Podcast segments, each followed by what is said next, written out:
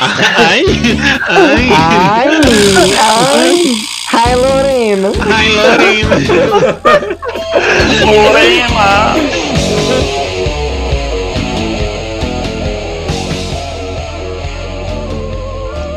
Fizeram perceber, né, velho, que na verdade eu tenho uma loloseira em casa. Loloseira em casa, né, velho? Eu acho que só você não sabia ainda, viu? Pois é, cara. Não, e ela era da época das baladinhas. É, pô. As baladinhas é, é- é com início de LSD e tal. Faz um teste com ela. Entrega, Deus. entrega uma garrafa, entrega uma latinha de, de Red Bull. Vamos ver se ela vai dar uma balangada nela. Se ela der uma balançadinha, né? Entrega. Qual vai ser a reação da Bruna ao ver uma latinha de Red Bull? Ela vai balançar ou ela vai beber? Ai, velho. Se ela pegar. Se ela pegar o negócio, já vier com o dedão tampando a, a boca da parada, já vai assim, caralho. Mas, mas sabe o negócio que você me fez pensar, Gutinho? É, esses tempos eu tô vendo, lendo muita coisa, vendo muita coisa de suspense, né? Eu tô numa fase meio de suspense, assim. E aí, cara, é, não dá pra você confiar em ninguém no suspense, né? Porque todo mundo é, pode trair todo mundo e todo mundo pode ser o, o assassino, todo mundo, é, sei lá, tem segundas intenções. E aí eu fico pensando na vida real, cara. Porque até você identificar essas pessoas, normalmente você identifica a malícia quando ela faz alguma coisa ruim. Aí eu fico pensando, será que tem algum modo da gente fazer um teste, uma prova? Tipo assim, você tá saindo com a mina primeiro encontro. Tem algum modo de eu, de eu ver se essa mina tem algum caráter, sem ser escroto com ela, sabe? Sem dar na cara. Eu acho muito complexo isso daí, viu, Paulo? Você falou. Sabe o que eu lembrei um pouco, velho? É, daquele anime Psycho Pass, né? Muito legal esse, velho. Nossa, eu assisti, eu assisti todo durante a quarentena, velho. Muito bom, velho. Pois é, cara, onde, onde os caráteres das pessoas já eram meio. Você sabia mais ou menos. Calculados. É, você sabia que o caráter delas era bom. Só por ela não tá. Não tá... Então, velho, eu achei legal. Eu lembrei disso, dessa minha ideia com essa ideia do Gutinho, velho. Porque, tipo assim, o Gutinho deu uma ideia super sofisticada, tá ligado? Pra provar ou não se ela é loloseira. É uma ideia que é zero invasiva e que, que comprovaria o nosso ponto, tá ligado? De forma muito legal. É verdade. Então, eu queria, eu queria uma ideia dessas pra outras coisas que não só loloseira, tá ligado? Tipo.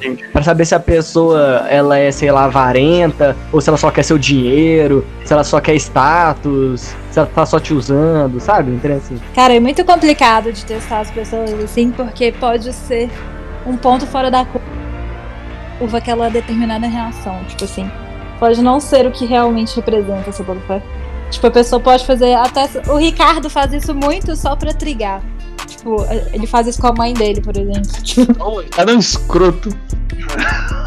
É, Ricardo não. é um escroto. Aí, aí sim. Com a mãe do Ricardo eu boto fé que é, é pura sacanagem, velho. Ele só faz sacanagem, velho. Vai tomar no cu. Quem faz a mãe, né, velho? Pelo amor de Deus. A mãe do Ricardo é pura sacanagem, velho. Não tem como.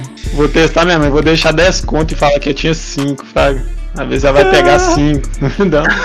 Ô, ô Bruno, mas eu, eu, eu não sei se você pegou o início da parada, velho. É porque, tipo assim, nos trem de suspense, sempre vai ter um filho da puta, tá ligado, velho? Tipo, é, um cara que quer te entregar pra polícia, ou um cara que matou alguém e tá falando que não matou, tá ligado? E aí, velho, você que tá vendo a história por fora, você fica muito aflito, tipo, ô filha da puta, tá tudo aí, cara. Só que as pessoas lá dentro da história não estão vendo as coisas que você tá vendo. É, sim, não tem a mesma perspectiva. É, foda, cara. E deveria ser legal a gente ter um- uns triggerzinhos pra aumentar a nossa perspectiva, tá ligado? Da parada. Dentro do próprio jogo. Caiu. Ô, Bruna. Oi. O Paulo tinha feito uma pergunta muito doida aí no início, que é: tem como você sair com a mina, assim, estar no primeiro encontro, e já nesse primeiro encontro você descobrir características muito negativas dela de forma sutil? Tipo, É, com sutileza. Não, não é que você vai, é, sei lá, saber tudo sobre ela, mas jogar alguma coisinha que dê um indício ali, tá ligado? Sei lá.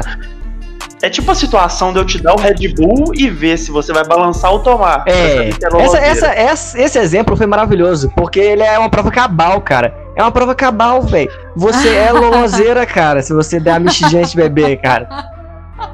Mas você. Não, bota fé, tipo, eu estaria só fazendo uma mímica, talvez, imitando as pessoas. Eu vejo todo mundo balançando e eu dou aquela balançadinha, porque na minha inocência Eu acho que você tem que fazer isso antes de beber energético, por exemplo. Mas se você tampar o dedo. Não, isso. Não, se- você tampar o dedo, Se for com o dedão. se você botar o dedo na boquinha do negócio. Cara, tem uma, dedão uma na coisa pra te falar. ali, velho, aí não tem jeito. Tem uma coisa pra te falar. Conhecimento empírico. Ai, É, muito foda, velho. Ô, mas eu, mas eu meio que eu, eu consigo entender o que a Bruno tá tentando falar, que é uma coisa que eu percebo também no suspense, que é as pessoas que gostam de deduzir demais.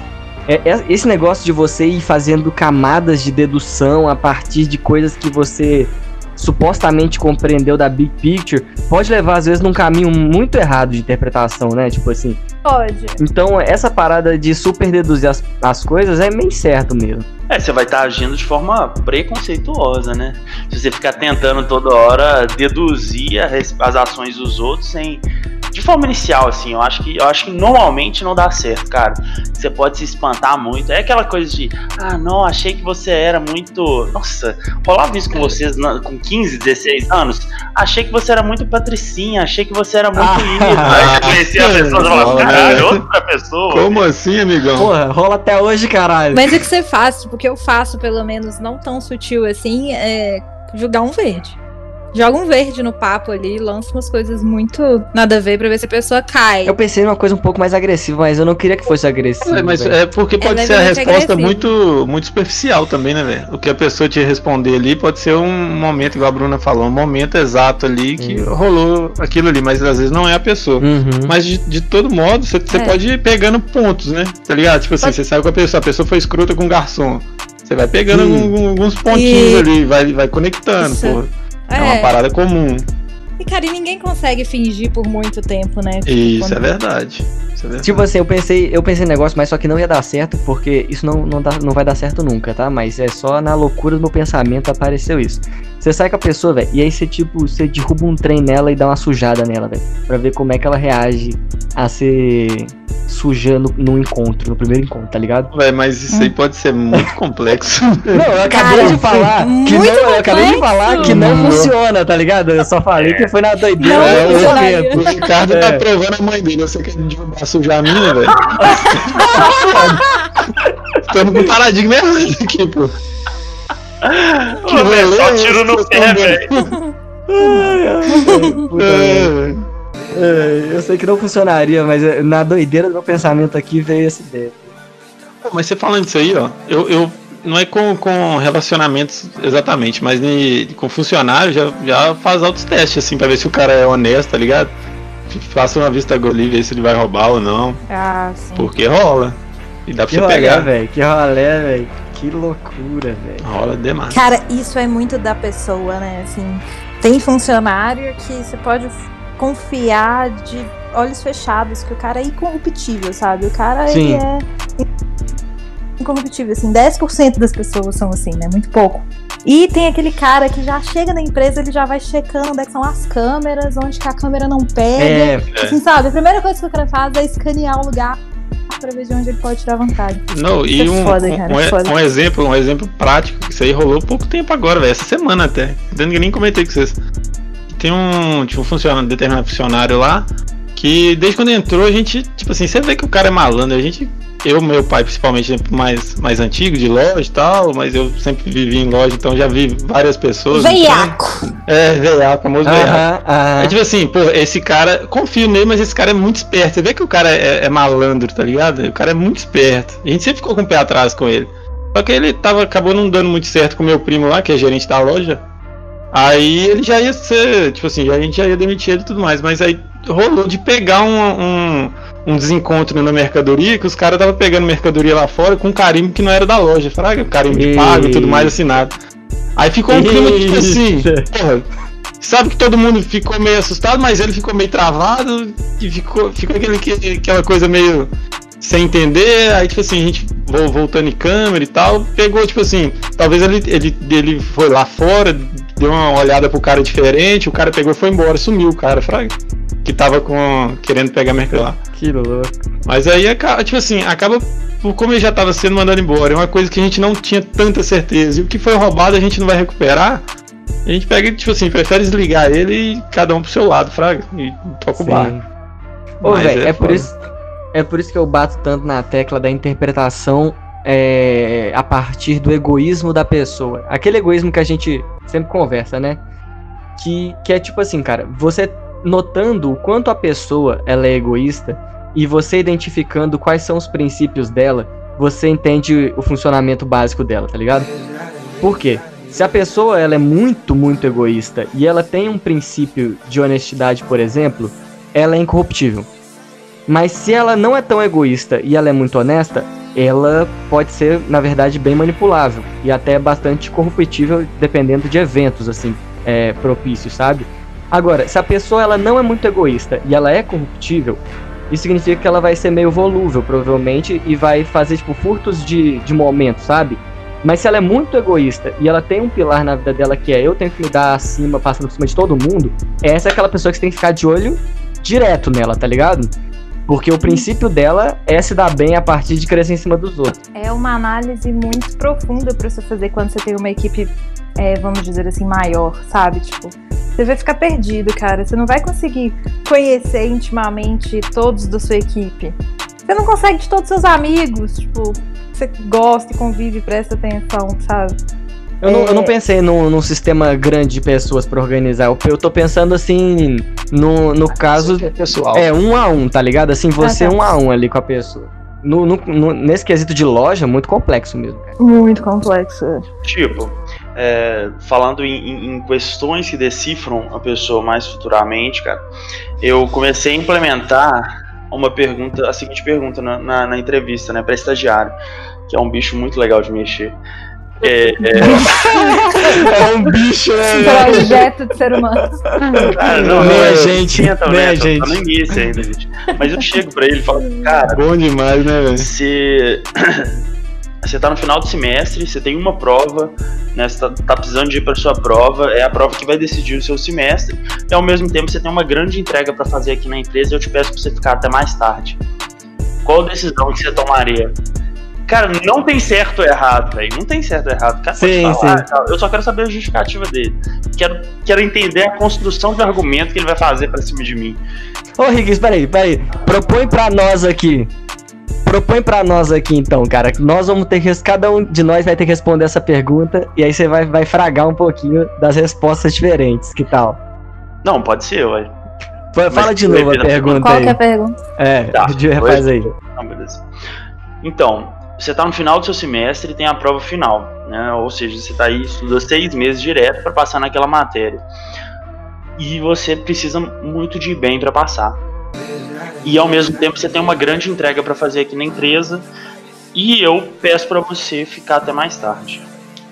É, você vai para sua prova e não faz a entrega, ou você é, faz a entrega e perde semestre? Ó, vou te falar, tá, de, de bate pronto assim, eu numa situação dessa eu falaria que ficaria e tentaria dar um, um migué lá na, na prova, porque tipo assim, se eu tô no emprego é porque eu quero estar tá ali e ele é muito importante para mim, mesmo que eu perder na prova ali, talvez eu não perderia o emprego. Mas, Sim. tá ligado? Eu, mas se eu for, por exemplo, eu vou na prova e te deixo aqui na mão, eu com visão de, da empresa, eu acho que eu ficaria bolado na sua situação de, de dono, assim, ou de gerente, ou de alguma coisa. Você me deixou na mão, independente do que eu, tô, do que eu tenho que fazer. É. Lá na, eu acho que é, Eu acho que a primeira coisa é, tipo assim, se essa entrega, ela for uma entrega essencial para a empresa, tipo assim, se depende de mim para o negócio funcionar ali, e se eu não fizer não vai funcionar, eu vou fazer de qualquer forma, porque é uma responsabilidade minha, eu arquei com ela, eu tenho que fazer ela. E aí eu me viro com a minha prova, ou eu viro à noite estudando, eu sei lá, é, migué no professor, como o Gutinho falou, do, me viro. Se não for um negócio essencial para a empresa, eu, eu, posso fazer aquilo em outro momento, aí eu tentaria estudar para minha prova de boa e depois compensar aquilo em outro turno, em outro momento, sei lá, trabalhando dobrado, alguma coisa assim. Mas, assim, a questão é que você não vai conseguir chegar na sua prova, entendeu? Eu te pedi para você ficar até mais tarde, você não vai conseguir fazer a prova. Ah, mas aí dá um miguezão que o Guti falou. Então, se a empresa precisa que eu faça isso, tipo assim, se é essencial a minha presença, dá um miguezão lá na, na prova, faço no chamado, ué. Beleza, Bruna. Bom, cara, eu acho que eu reverteria essa pergunta na minha entrevista. Porque a gente como proletariado, a gente esquece que a entrevista também é um momento que você conheceu o seu empregador, né? E eu ficaria assustada com essa pergunta, porque se a pessoa está me perguntando isso, a primeira coisa que ia vir na minha cabeça é: isso acontece muito. Entendeu? E a pessoa ter que abrir mão da vida pessoal dela, ou da vida né, dos outros objetivos dela, que é formar, etc, etc. Pra ele estar tá me perguntando isso aqui na entrevista, provavelmente já aconteceu antes e é recorrente. Então eu tentaria tirar mais informações de você para ver o que você queria com isso, entendeu? Eu provavelmente ia te perguntar. Mas isso acontece muito? Como é que é? Sabe assim, porque. Ah, não, não sei. Eu ficaria ressabiada. Você tá pensando como, como o cara que entrevista, tipo assim, você pensou na posição do cara, o que que fez ele perguntar o isso, que né? Que, exatamente, o que que te levou a perguntar isso? Os Nossa, eu nunca pensaria isso, prova cara. direto pra... Eu nunca sabe? pensaria isso, hein? Nossa. Ah, eu não sei se eu quero entrar nesse estágio aqui, não. é, já ponderando do seu lado, né, porra? É porque tá, se fosse só um fosse só uma vez, eu. A Bruna ia olhar e assim: o salário é quanto? A comissão é quanto? o ticket é bom? Será que vale? Pô, mas estagiário não tem direito a nada disso, não. É, então eu mando salário pra estagiário. Primeiro, coisa, então ticket é pronto. Véio, estagiário com salário. Não, o legal é que assim, se a Bruna tava galgando uma chefia de alguma coisa, ela ganhou pontos já, né? Porque ela tá pensando com, na cabeça do chefe. É, ela, ela, não tá pensando cabeça de funcionário, tá ligado? Mas eu, eu ia avaliar muito bem né, a Bruna por, por essa resposta, viu? Que demonstra um pensamento crítico muito fora da caixa assim, demonstram um jeito de pensar muito diferente, é, que, que não é responder, é simplesmente é, é Principalmente o, o porquê. Mesmo. Pode ser, pode ser. Mas você entende que foi que esse medo já, já, já, já é uma coisa muito diferente, assim? Que as pessoas normalmente não costumam voltar é, esse tipo exato. de uma entrevista. É. Como, como medo, entrevistador, medo, eu ficaria. Medo, eu gostaria porque a pessoa talvez seria uma resposta diferente do que eu tenha recebido usualmente, assim. Sim. Não, eu, eu só pensaria nisso aí que a Bruna tá falando quando a proposta para mim. Aí, essa é a diferença do meu pensamento pro dela, acredito. Porque eu só pensaria isso se não valesse nada para mim, tipo assim. Se para mim não é grande coisa, aí eu costumo é, fazer a, jogar as cartas na mesa. Será que vale?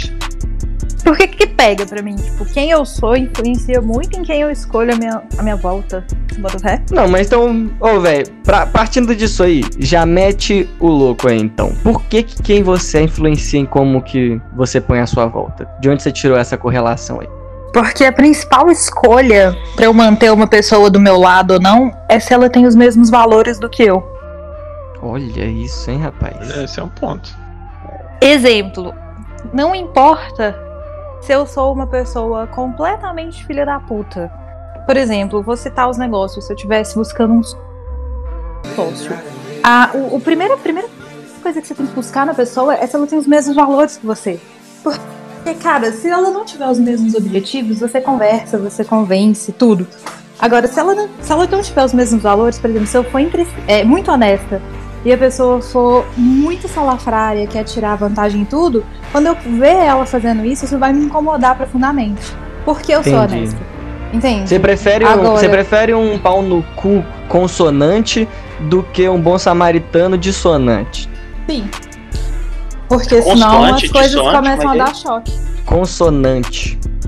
Eu acho que a relação começa a dar choque aí, entendeu? Quando mexe nos valores da pessoa. É o que é um, uma bandeira vermelha para mim, que eu falo, cara, eu não quero mais conversar com essa pessoa, não quero mais que ela faça parte do meu círculo social. É uma pessoa muito filha da puta, por exemplo. Entendeu? Que eu olho, cara, eu não consigo entender por que, ela faz isso, porque ela coloca. Porque ela coloca, é, por exemplo, é, um valor muito chulo, que é tipo, sei lá, tesão para mim. Sabe o cara que coloca o pau acima de tudo? Tipo assim, não tem amizade, não tem família, não tem nada. O cara o tesão do cara é, tipo, é a principal coisa que o move. E o resto, foda-se. Não importa quem ele vai machucar, não importa quem tá incluso na situação, não, não importa o respeito, não importa nada. Cara, é uma pessoa que eu não dou conta de conviver, por exemplo. Você bota fé, tipo, a longo prazo, tá? Tô falando aqui de amizades duradouras, de, de amigos, não de colegas, assim, de. Entendi. Você daria pra ele na noite, mas não continuaria depois. É plausível, é uma análise plausível.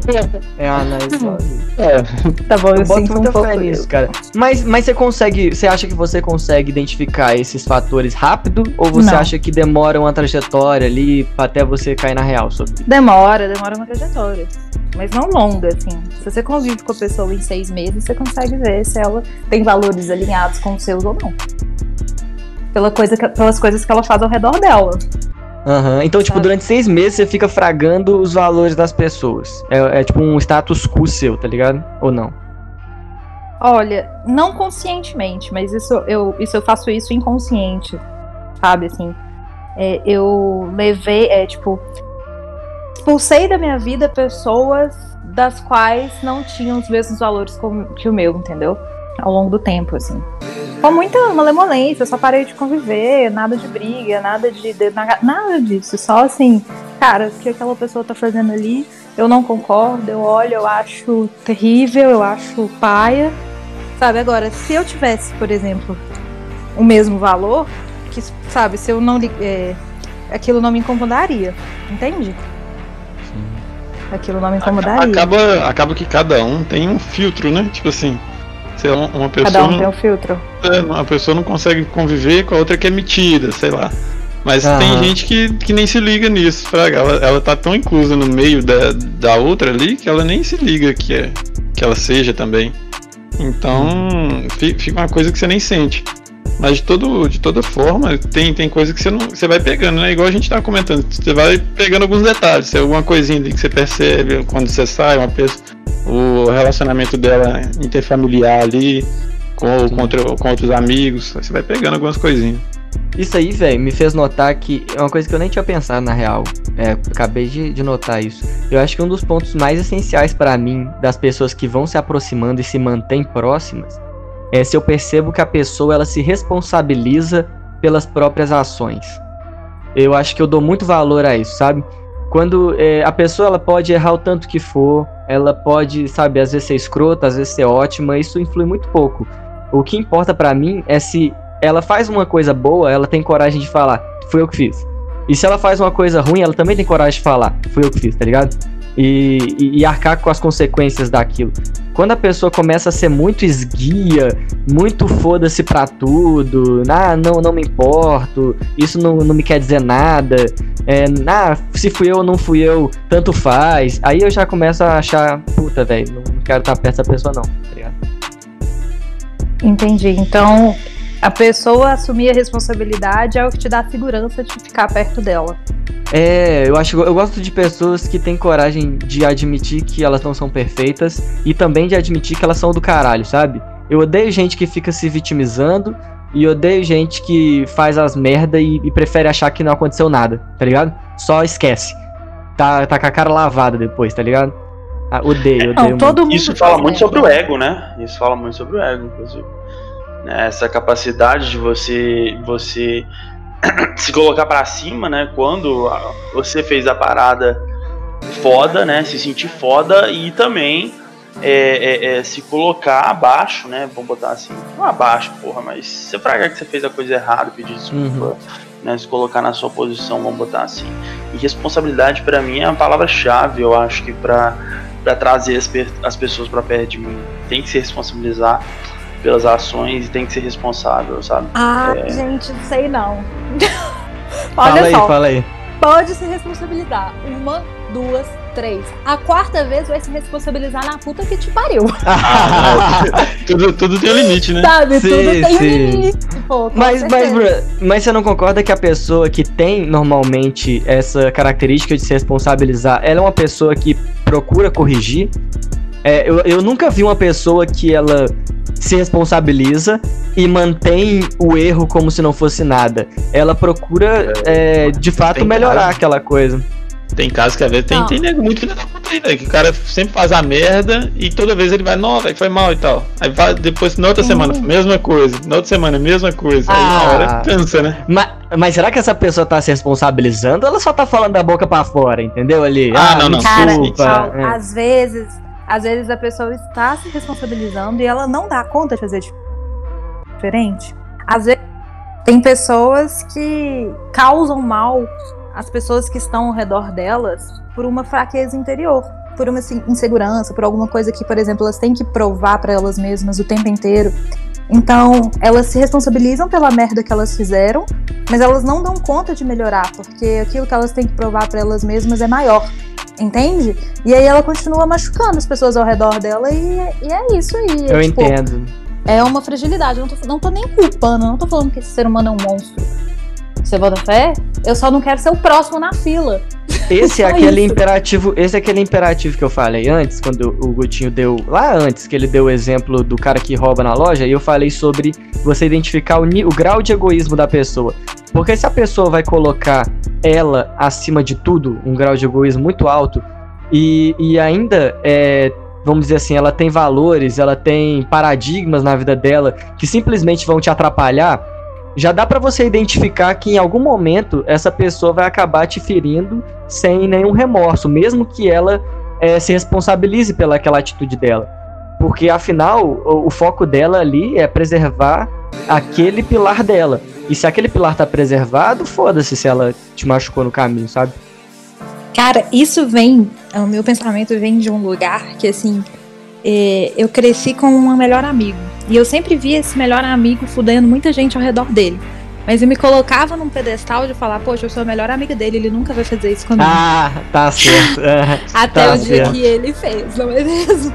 né, aí? não, velho. Cara, quando eu vejo alguém fudendo todo mundo ao redor da pessoa, tipo, repetida, re- repetidas Sim. vezes, isso vai assim, cara, eu não vou ficar perto, porque quem ficar perto desse foguinho aí vai se queimar e não vai ser eu. Tchau. Peguei Sim. meu barquinho e sumi, sabe? É, qual, qual seria, né, o, o pilar dentro dessa pessoa que te garante que com você é diferente? Tipo assim, provavelmente o pilar dela envolve é, é o bem-estar dela, o crescimento pessoal dela, e ela tá queimando todo mundo ao redor. Por que, que vai ser diferente com você? Quando chegar a sua hora, você vai se queimar também, né? Exatamente. Isso muitas vezes e- e, é, é, esconde né, várias incertezas e um- uma pessoa mais frágil, né? E acaba que uma hora essa fragilidade esbarra em você, cara. Porque, pô, se ela fez com todo o seu círculo, não vai fazer com você? Acho que é um pensamento assim. É, Inocente, né? inocente. Inocente. Inocente, inocente, exatamente. é inocente, né? E na hora que respinga, aí você fica puto, porque, pô, tá fazendo com todo mundo, achei que não ia fazer comigo. Não, você só é mais um otário, basicamente. Não, você fica puto com você mesmo. É, você fica puto com você mesmo, porque você deu margem pra essa pessoa entrar na sua vida. E você deu espaço pra ela te machucar, entendeu? De alguma forma. Cara, eu acho, Porque- eu acho que é difícil até eu ficar puto, velho. Eu acho que eu, eu normalmente eu espero certas falhas das pessoas e, e com aquelas que, como você falou, eu acho que os valores são congruentes aos meus. Eu sou até bem razoável, assim, normalmente. Eu permito ela errar. Mas eu fico meio decepcionado, sabe? Porque tem certas pessoas, às vezes, que eu queria acreditar, velho, assim, sabe? Eu- não é que eu esperava que ela ia fazer o que eu pensei, mas eu queria, sabe? Tipo assim, é, eu esperava que ela fosse errar, mas eu queria que não errasse, tá ligado? Tipo, porra. Essa parada de, de decepcionar com, a pessoa- com as pessoas, assim, eu tento nem criar uma expectativa, fraga. Que aí Sim. você não. Se você não criando nada, expectativa muito grande com aquela pessoa, você, não, você nem se decepciona. Tipo assim, aconteceu uma merda ali, ah, essa pessoa já era, já era cabível, já era possível rolar isso. O foda é quando, quando rola com gente que você não imagina, fraga. Tipo assim, às vezes você tem uma pessoa ali que tá junto com você e você faria qualquer coisa. Aí É. ela, ela vem e te dá, te toma de uma raça atrás que você nem vê. Aí é foda. Eu já me fudi algumas vezes por causa disso. Eu aprendi muito, inclusive, em conversas com o Gustavo, sobre, sobre essa questão de expectativa, né? E depois, crescendo profissionalmente, também entendi um pouco mais que tudo se resume à expectativa que você cria. Então, assim, é, deixar o seu pezinho fora d'água, às vezes é a melhor coisa que você tem para fazer, até você ter um nível de profundidade bem grande É, não só com a pessoa, mas com ou com o ambiente que você tá, por exemplo. Eu hoje eu sou muito mais racional nas minhas relações. Eu acho por causa desse desse histórico que você vai quebrando a cara porque sua expectativa é muito alta com os outros. Ô Rick, mas de, mas de forma racional também, eu não, eu não tô discordando do que você tá falando, tá? Eu tô concordando. Eu só vou acrescentar um, talvez um outro caminho dentro dessa lógica. Que é, racionalmente também, eu acho que eu escolho é, dar, certa, dar certo crédito, fazer certa idealização até certo ponto, sabendo que aquilo pode me frustrar, esperando já uma frustração, e quando vem a frustração, trabalhando aquilo de forma natural, sabe? Porque eu já esperava que aquilo fosse acontecer em algum momento. Então é que nem eu sempre falo com a minha irmã, que a minha irmã, ela é, ela é bem mais, é, vamos dizer assim, fleumática, né? não como é que é o nome, velho? É uma pessoa que tem muitas emoções, é...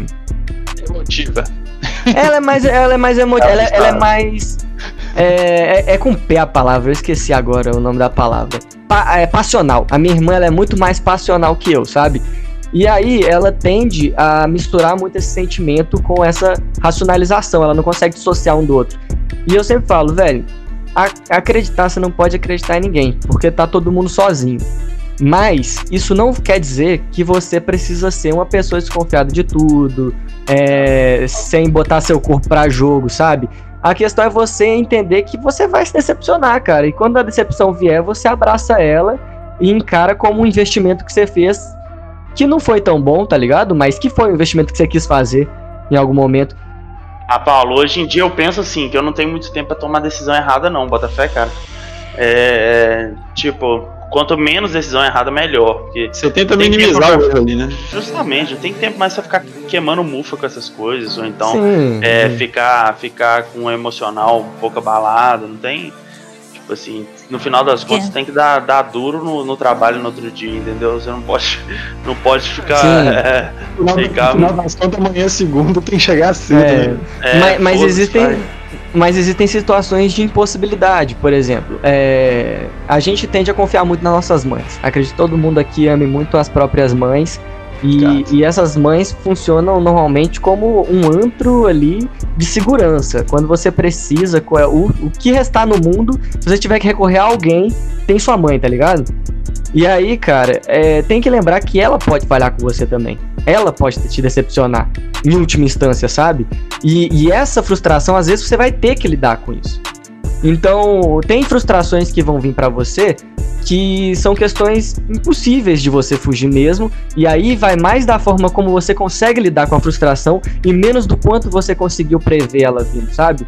Não, então essa, essa parada da, da expectativa, é, eu coloco ela nem como tipo assim, você blindar de, de qualquer frustração.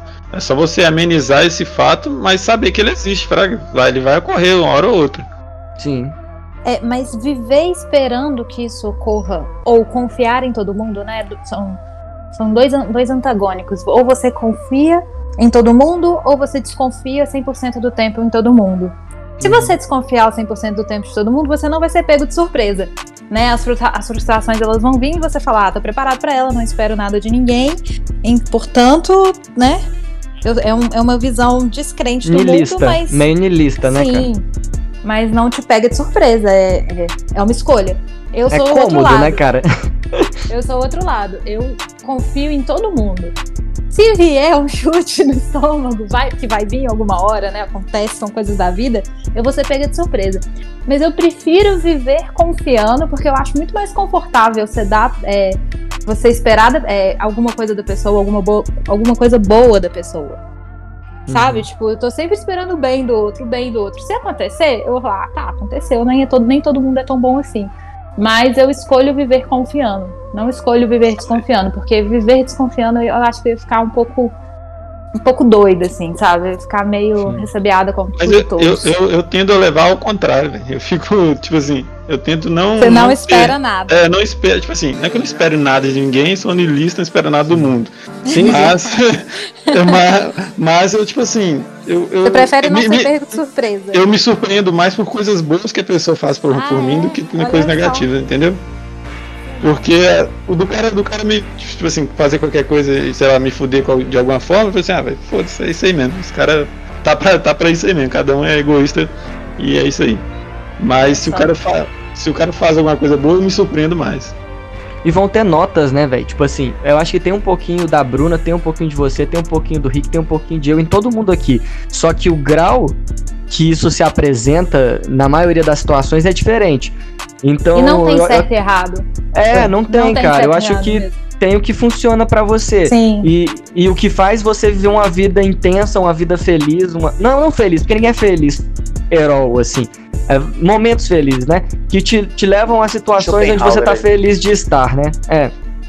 E, e, tipo, eu, eu boto muita fé nisso que o Gutinho falou, porque eu me sinto um pouco Gutinho, muitas vezes. Muita gente sabe que eu tenho vários pés atrás em várias situações aqui. Eu tenho amigos de longa data aqui, então vocês me conhecem.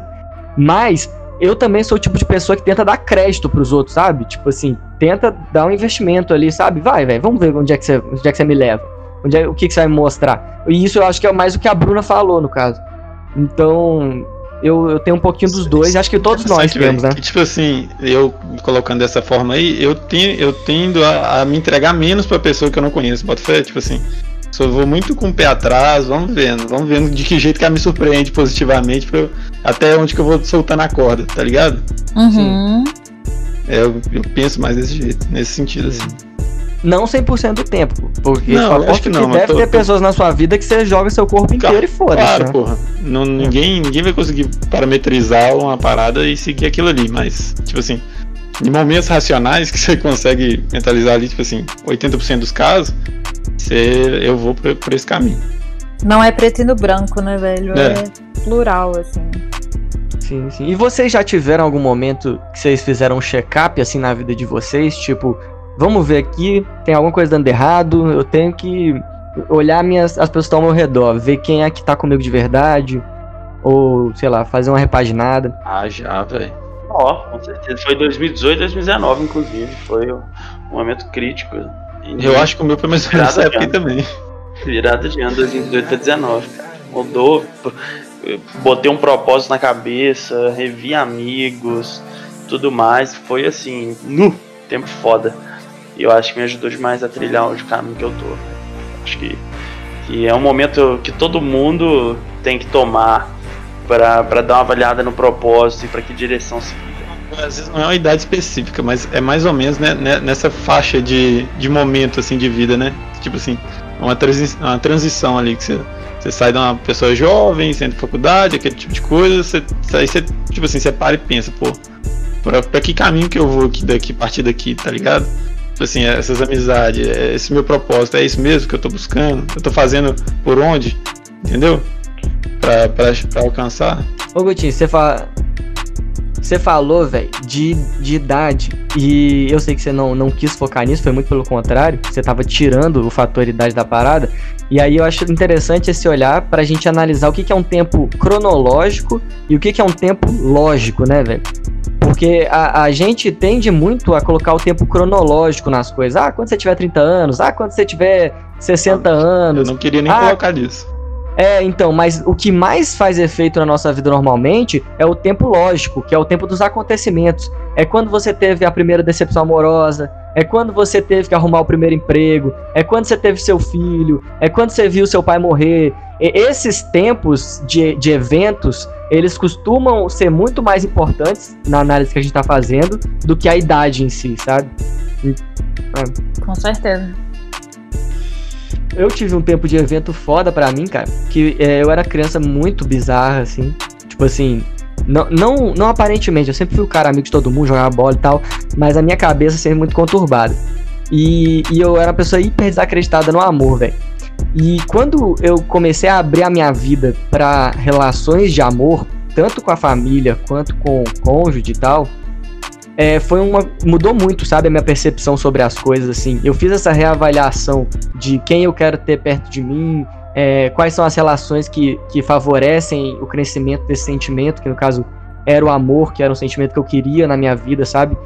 E isso deu ali pelos meus 15 a 18 anos, assim, foi quando eu comecei a fazer essa repaginada.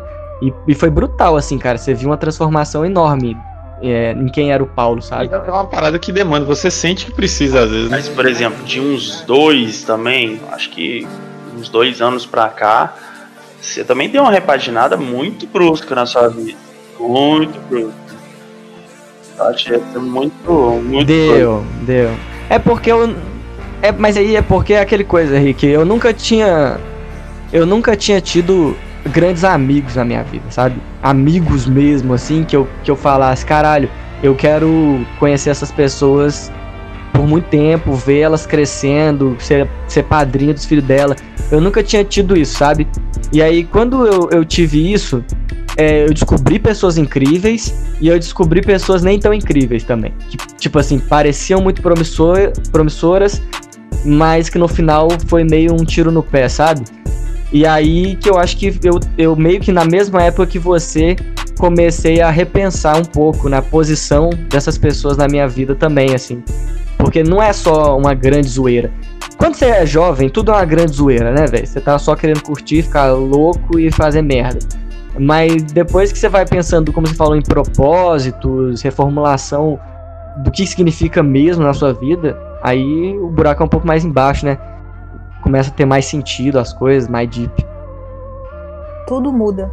Tudo muda É. quando você sai do oba-oba ali de faculdade ou, né, é, final de faculdade e você entra num, num mundo que, tipo, é, você começa a trabalhar e seu horário livre fica muito mais raro, né? Seus momentos de lazer, eles ficam muito mais raros. Porque quando você tá na faculdade, cara, eu bebia de segunda a segunda, é, chegava em casa só pra pegar roupa e saía, sabe? Era turista na minha própria casa, de tanto que eu curti.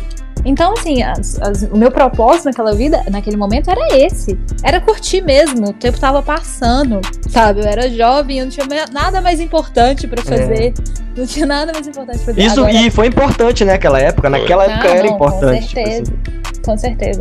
Mas quando você começa a trabalhar e começa a ter mais responsabilidade e o seu tempo de lazer fica mais curto, você começa a selecionar. Sabe? Selecionar as pessoas, É. selecionar os- as, tudo, né? Quem tá à Sim. sua volta, os rolês. No final das contas, eu acho que o bem mais precioso que a gente tem é o tempo. Então, assim, quando a gente tem muito pra gastar, a gente é pouco crítico nas coisas que a gente faz. Quando a gente tem pouco tempo pra É. gastar, a gente começa a ter muito ser muito crítico no que a gente faz. né? Então, então é, é uma, uma coisa natural, né? Isso é muito real. O Ricardo. Obrigada, Eu go- Ricardo, por sintetizar tudo que eu falei. Você foi Eu- meu eu- eu- nesse momento. Não, mas deu pra Ah, entender. eu, eu, eu concordo com o que o Rick falou, eu só não gosto de pensar no tempo como é, uma medida contável. Eu acho, pra mim o tempo é uma medida é uma isso é doideira na minha cabeça, né? Mas pra mim o tempo é uma medida muito abstrata, velho, que eu gosto de, de ter ele quase como o éter da vida, sabe? Assim, Pra mim falar de tempo é igual falar de vida. Então seria igual eu falar sobre a minha energia vital sendo desperdiçada ou aplicada. E eu não sei se eu se eu sigo essa lógica, mas eu entendi o que você quis falar e eu aplico totalmente, sabe? Eu até entendo, Paulo, mas é porque seu tempo ainda não. Vou, vou colocar aqui sem ser agressivo, mas ainda não vale dinheiro, vamos botar dessa forma. Sim, Entendeu? é. Na hora que o seu tempo valer dinheiro, de verdade, aí você vai falar assim, ah, entendi. Então eu não posso, não posso gastar tanto tempo porque esse tempo vale esse dinheiro e tal. Ah. Você começa a fazer esse tipo de comparação. Ah, É, mas, é foda. mas, é, mas eu já discuti isso com você e eu já falei. Pode ser que você esteja correto. E um dia eu vou falar, beleza, é isso mesmo. Mas eu espero, assim, minha idealização sobre isso, posso estar completamente errado. É, eu queria que fosse um pouco diferente pra mim, sabe? É, eu, eu preferia que a minha relação com, com esse tempo ela continuasse um pouco abstrata. Eu gosto dela desse jeito, sabe? Ah, Eu espero que você seja aquele psicólogo que faça três atendimentos por, por semana. Nossa, que tá delícia. com grana no bolso até o talo. Eu espero muito que isso. delícia, cara. Mas é, pode ser que demore até chegar nesse tempo também, né? Nessa, Mas sabe o que você tá me fazendo pensar, velho? Então, Eu penso nos meus pais, cara. Meus pais, eles viveram muitos anos da vida deles pra trabalhar, pra se sustentar mesmo, assim, tipo assim, matando leão por dia, e até eles conseguirem alguma estabilidade, que nem é estabilidade. Eles nem têm estabilidade, mas é alguma, sabe? E eu fico pensando, cara, eu não. Puta, velho, eu, eu não queria viver essa vida, sabe? Tipo, eu, eu, não, eu sei que talvez eu não esteja em posição de escolher, e, e talvez eu tenha que ser igual aos meus pais, porque afinal, né, a gente é bem parecido com eles. Mas, porra, velho, eu queria muito ser uma pessoa que não vive nessa intensidade de Mas- viver pra sobreviver, tá ligado, velho? Mas de- Tipo, não, não, não que seja uma escolha pura e simples, simplista, assim, né? Eu não quero viver isso e pronto. Mas, de certo modo, tá. Tipo assim, tá nas suas mãos, Praga. uhum. É, depende, Justamente. depende de você fazer isso. É igual que a gente já conversou, tipo assim. Tudo tem momentos, são momentos da, da, da nossa vida, né? Tipo assim, vai ter momento que a gente vai. Tipo assim, o cara tá começando, ele vai ter que ralar pra caralho, ele vai ter que trabalhar, estudar, ele vai ter que abdicar de várias outras coisas, de amizade, de rolês, pra, pra buscar um, algum patamar ali. Porque nada vem de graça, né? Nada vem de graça. Mas. E, e pensar tô assim, o que, que você tá fazendo de diferente dos seus pais pra não ser igual a ele? Isso. Com certeza, com certeza. Isso é, isso é E a gente isso é tende fato. a cometer várias vezes os mesmos erros que pessoas próximas cometem. É, às vezes por simples não observância e às vezes por comodismo, né? É, a Bruna, Às vezes por exemplo, genética, velho, né? Às vezes por genética. A Bruna, por exemplo, abriu uma empresa própria, ou seja, você já sai daquela, daquela multidão de pessoas que trabalha, por exemplo, CLT e vai tentar um risco que poderia, pode te proporcionar mais retorno, né, com, Sim. com a própria empresa. Ou seja, é uma pegada diferente do que as pessoas comuns fazem que vivem é, é, nessa coisa de matar um matar um leão por dia para comer o almoço, né? É, é, E vai, vai não. entrar naquela parada, velho, que a gente tava falando antes. Tipo assim, não, é, não existe o certo e errado. Existe, tipo assim, uma coisa é o cara, o cara sonha em ter, sei lá, sonha em ter uma estabilidade, ter um- uma grana boa lá, ter um dinheiro considerável no futuro. E pra isso o cara não, não, não- não arriscou antes, ele, ele não fez mais que, o, que, o, que a galera, que o padrão, tá ligado? Sim. Aí é esperar. Exatamente. É o filtro de cada um, né? E a ambição de cada um. Tem gente que. Tem gente que super se contentaria em passar a vida inteira né, recebendo um salário tranquilo, né? E, e- e trabalhando trabalhando as 8 horas por dia bonitinho e tudo mais, recebendo o salário dele tranquilo. Mas não, tem gente que trabalha de fato 12 horas por dia pra tentar ser alguém diferente ou afins, né? Tô falando que 12 horas por dia necessariamente vai te levar a ter sucesso. Mas você Sim. vai tentar fazer diferente do comum pra ser diferente mesmo e, e ter um, É, um crescimento é, é, é, que sai da mediocridade. Quando eu digo mediocridade, né? Do médio, não medíocre da, da, da forma. É, e eu acho que eu acho que o não medíocre, é, minha percepção sobre isso é você servir ao seu próprio objetivo de alguma maneira. Óbvio que você tá num jogo aí, porra, Exato. sociedade, história, cultura, tem muita coisa aí, mas você conseguir é, alguma coisa que parta da sua vontade, eu acho muito interessante, sabe? Tipo, porra, meu pai quis ser pastor. Ele era jogador de basquete, do nada quis ser pastor, virou pastor. Aí depois que ser escritor, agora ele tá, está sendo escritor, tá fazendo as coisas dele. Quando eu vejo que as pessoas elas estão fazendo coisas que elas querem fazer, tipo assim, aquilo, porra, é pra elas, sabe?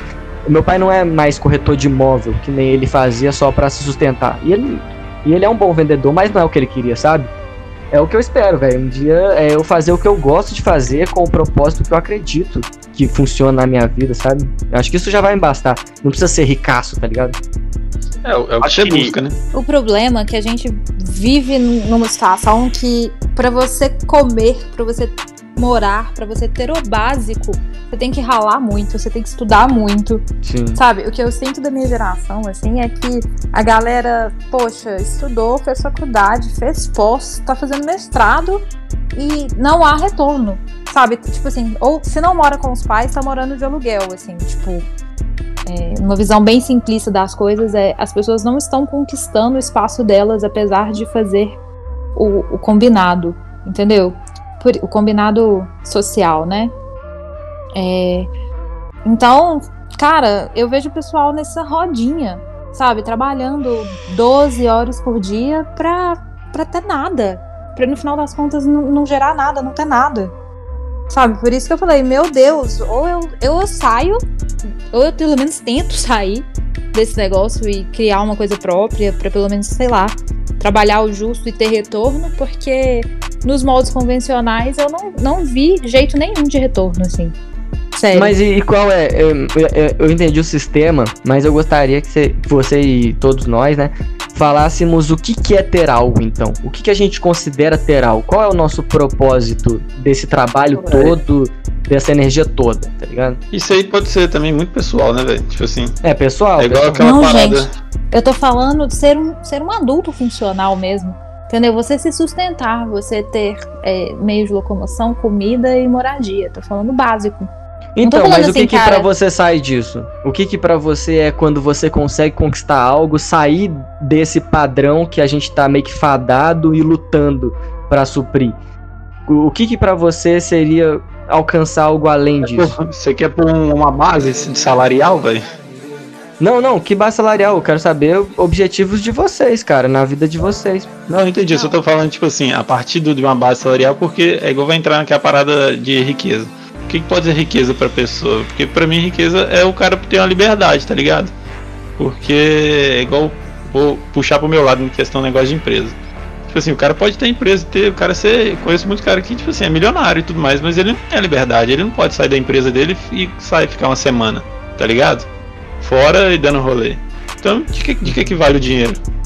Mas pra você é importante, talvez, essa liberdade. Sim, Às vezes sim, pro cara não seja tanto, não sei. O cara que é assim é porque ele tem problemas de gestão. É, Ele não, ele não sabe tá descentralizar sabendo as ele não tá sabendo delegar, porque. É, Meu Deus, tudo que eu quero é daqui uns 20 anos a minha empresa esteja andando sozinha, pra eu poder ficar bem longe. E aí, o que você vai fazer bem Amém. longe? Eu, nada, eu vou ficar aqui, ó, assistindo anime, jogando videogame, bebendo de segunda a segunda. Eu vou voltar pros meus tempos de Afinal de contas, a Bruna tinha contado os tempos de faculdade. Fechou o quer ciclo, 20 fechou o ciclo. Pronto. fechou o ciclo, fechou o ciclo. Ainda bem que eu vou estar casado com essa mulher e desfrutar de tudo isso que vem de bônus. Ai, velho. Mas, Agostinho, então, peraí. Pra Bruna, é, ela quer voltar a ter 20 anos, com, com segurança, dinheiro e conforto. Pra você, seria liberdade? Aí seria liberdade, mas eu não seria hipócrita de estar falando aqui que não queria ter uma condição boa de, em relação a dinheiro mesmo. Tipo assim, a- mas a liberdade tá, tá ligado ao dinheiro também, por, por exemplo. É ter a liberdade de você querer ir num restaurante e comer o que você quer. É a liberdade de você poder escolher pra onde você viaja, não é?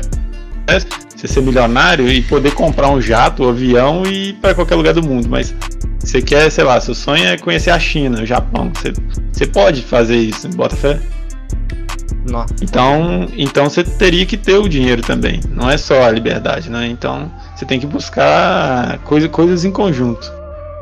É, sim. Mas, é, mas é- o meu objetivo aqui não é tanto o processo, é mais saber aonde que você planeja chegar, tipo assim.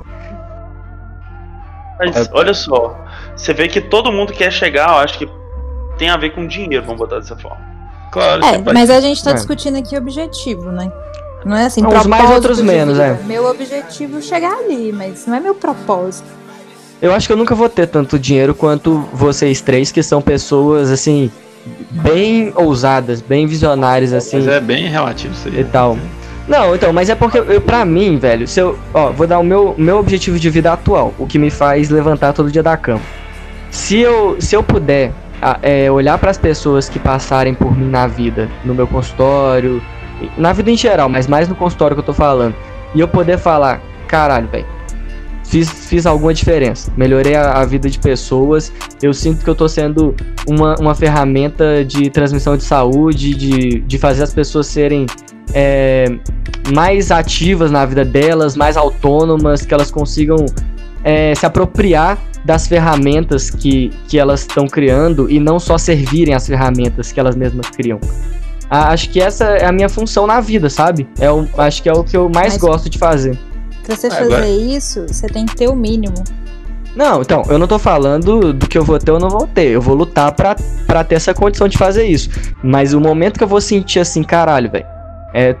Tô maneiro, cheguei no local que eu, que eu achei legal, que eu esperava, tô bem, bem satisfeito, sabe? Seria nesse momento, sabe? Hum, entendi esse, esse, esse ponto seu aí. E até uma parada que eu tava conversando aqui em casa esses dias pra trás, falando de negócio de, de propósito, de do que você faria, tipo assim, se você chegasse no lugar que você almeja algum dia. E uma parada que eu acho muito massa é a pessoa poder ajudar a fazer diferença na vida do outro, mas em relação especificamente ao estudo, bota fé? Tipo assim, você poder, sei lá, você chegar num, num camarada que você conhece, que não tem condição, você poder pegar e bancar um, um- uma faculdade pra ele, ou um estudo pra galera, e você vê que você transformou a vida daquele cara. Tipo, se você foi um agente que transformou a vida não só dele, mas de toda a geração futura que, que a partir Sim. dele ali, tá ligado? Eu acho isso muito foda. É, e Mas não é todo isso... mundo que acha foda isso, velho. Isso é um bagulho que tu acha foda. Tipo assim, tem gente que tá cagando pra isso. Tipo assim, foda. Não, acho foda demais. Porque você não muda só, só uma vida, você mudou a geração ali dali pra frente. Porque é diferente. É, é parada, velho. É diferente você nascer num, num lar que tem uma condição boa do cara que nascer num lar que tem. que é mais humilde e tudo mais, não, não tem a condição nem, nem de estudar direito. Gutinho, hum. além do Gustavo, quem aqui quer mudar o mundo? assim, tipo, impactar positivamente o mundo de uma forma específica, porque essa é a forma do Gustavo, né? Eu, eu tenho meu objetivo de filantropia, sabe? Até hoje não, mas eu tô falando assim, mais, mais do que um objetivo, como propósito de vida, que assim faz parte da sua noção de felicidade futura, impactar o mundo dessa maneira, assim, realmente realmente impactar, assim. Sim, está nos seus planos. É, aquele, é, o de poder mas, mas você fala o mundo, o mundo seria uma ação social ou se eu impactar em indivíduos, eu posso impactar considerar indivíduos, mundo também? poxa, impactar indivíduos, é, com certeza. É, então eu me incluo também. É porque, tipo assim, a minha mãe, ela é o tipo de pessoa que quer ajudar muita gente. Tipo assim, minha mãe, ela teve já quatro ONGs na vida dela. Então, se eu for comparar o que eu já. O que eu vou fazer na vida das pessoas com o que a minha mãe faz, o que eu faço é quase nada, tá ligado? Mas se comparar indivíduos, eu acho que eu também tô dentro. Tipo assim. Boa fé. E você, Henrique? Tô totalmente dentro disso daí, né? Como eu disse, 18 e 19 mudei muito o propósito e, e trouxe a pegada de, pra mim, né, de liberdade financeira. Foi quando começou a bombar também assuntos sobre isso né, na internet.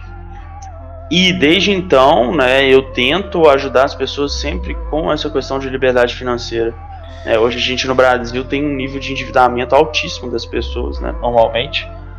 É, inclusive, notícia boa, o MEC agora botou na MEC junto com, com não sei qual que foi o órgão do governo, né, em parceria com o MEC, vai ter na pauta da, da, das crianças, né, da educação das crianças, é, é, educação financeira, ou seja, vai ser top.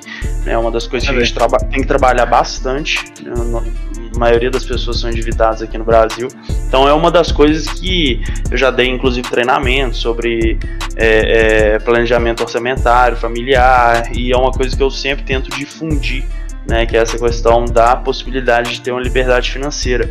E eu venho conseguindo influenciar assim, bastante pessoas, né, pessoas da minha equipe, pessoas lá da empresa, é, me chamam no WhatsApp para conversar sobre isso. Né. Meu chefe mesmo começou a investir esse ano é, é muito por minha influência. Então, assim, foi. É, tem, tem se tornado um propósito meu, sabe? Tentar mudar um pouco essa visão financeira das pessoas, né, baseado no planejamento orçamentário, investimento, né, para trazer essa liberdade, porque o pessoal ainda se escora muito em aposentadoria, bicho. E quem se escora em aposentadoria não vai ter nada. A, gente, a situação tá bem ruim nesse sentido, né, gente? A maioria de nós provavelmente não vai ter nenhum tipo de aposentadoria, se vai ter, vai ser qualquer micharia, né, longe de, é, do que acontece aí com a geração geração X, né? Que, que todos aposentados ganhando muito, a maioria, principalmente quem era de. de... Carodo. É, principalmente quem era de órgão público, né? Muitos. Eu adorei fazer essa pergunta, porque diz muito sobre uma pessoa, né? Diz muito, tipo assim, como você quer impactar o mundo diz muito sobre você. Eu pensei por um momento que você estava puxando uma reflexão se é, se há uma certa tendência de um propósito maior humana quando você vai numa reflexão a fundo da, da gente se ajudar. Tipo assim, se porque eu tenho muito essa visão que os seres humanos são formiguinhas se ajudando. Só que quando você vai pra rua, você não vê isso. Você vê leão comendo leão, tá ligado? Sim. Mas talvez, se você fosse colocar num pensamento assim e fosse devagando igual nós estamos fazendo, é, o ser humano busca essa ajuda, né? Essa coexistência. Eu não sei, também posso estar sendo muito otimista, né? Eu não, eu não, acho que. É porque, tipo assim, a gente tá num grupo aqui, nós quatro ali, que de certa forma escolhemos estar junto. Então a gente, querendo ou não, o pensamento pode ser parecido por N motivos e chegamos aqui dessa forma. Então, tá ligado? Mas eu acho Sim. que isso uhum. não é um uhum. pensamento tão geral assim, não. Não que eu vejo. É. De ajudar o próximo. É, de Cara, tem uma coisa que tenho muita vontade de fazer, é uma utopia minha. Eu não sei se eu vou conseguir realizar, assim, mas vamos pensar daqui uns cinco anos, assim, quando eu começar a ter equipe. Porque, né, Aí. tem que ser otimista, tem que pensar que vai dar certo. Vai, vai. É, eu penso realmente em criar uma equipe de mulheres negras, sabe? Ou mulheres vítimas de violência e, tipo, dar espaço e condição para essa mulher sair de uma situação de violência, por exemplo. Eu tenho muita essa utopia de fazer, fazer da minha empresa um lugar de crescimento pessoal dos outros, sabe? Fazer da minha empresa um braço social ali, um, bra um braço Sim. feminista na sociedade. Mas não sei se eu vou dar conta, porque isso envolve muita coisa, né? Mas é um, é um desejo pessoal meu que eu tenho, assim. Uhum. E eu acho também legal, porque, tipo assim, eu acho que a gente tá no, no mesmo caminho, mas eu acho que os nossos focos às vezes divergem um pouco. E não é ruim isso, porque a sociedade é muito grande e realmente é bom ter vários focos, senão não dá pra abarcar tudo, uma pessoa abarcar tudo. Mas, por exemplo, eu acho que eu foco muito mais no micro, eu, eu tô muito mais afim de, de entender e ajudar a parte mais interna de uma, um indivíduo ou alguns indivíduos. O Gutinho às vezes está afim de fa- favorecer um crescimento é, dentro do- da estrutura da sociedade.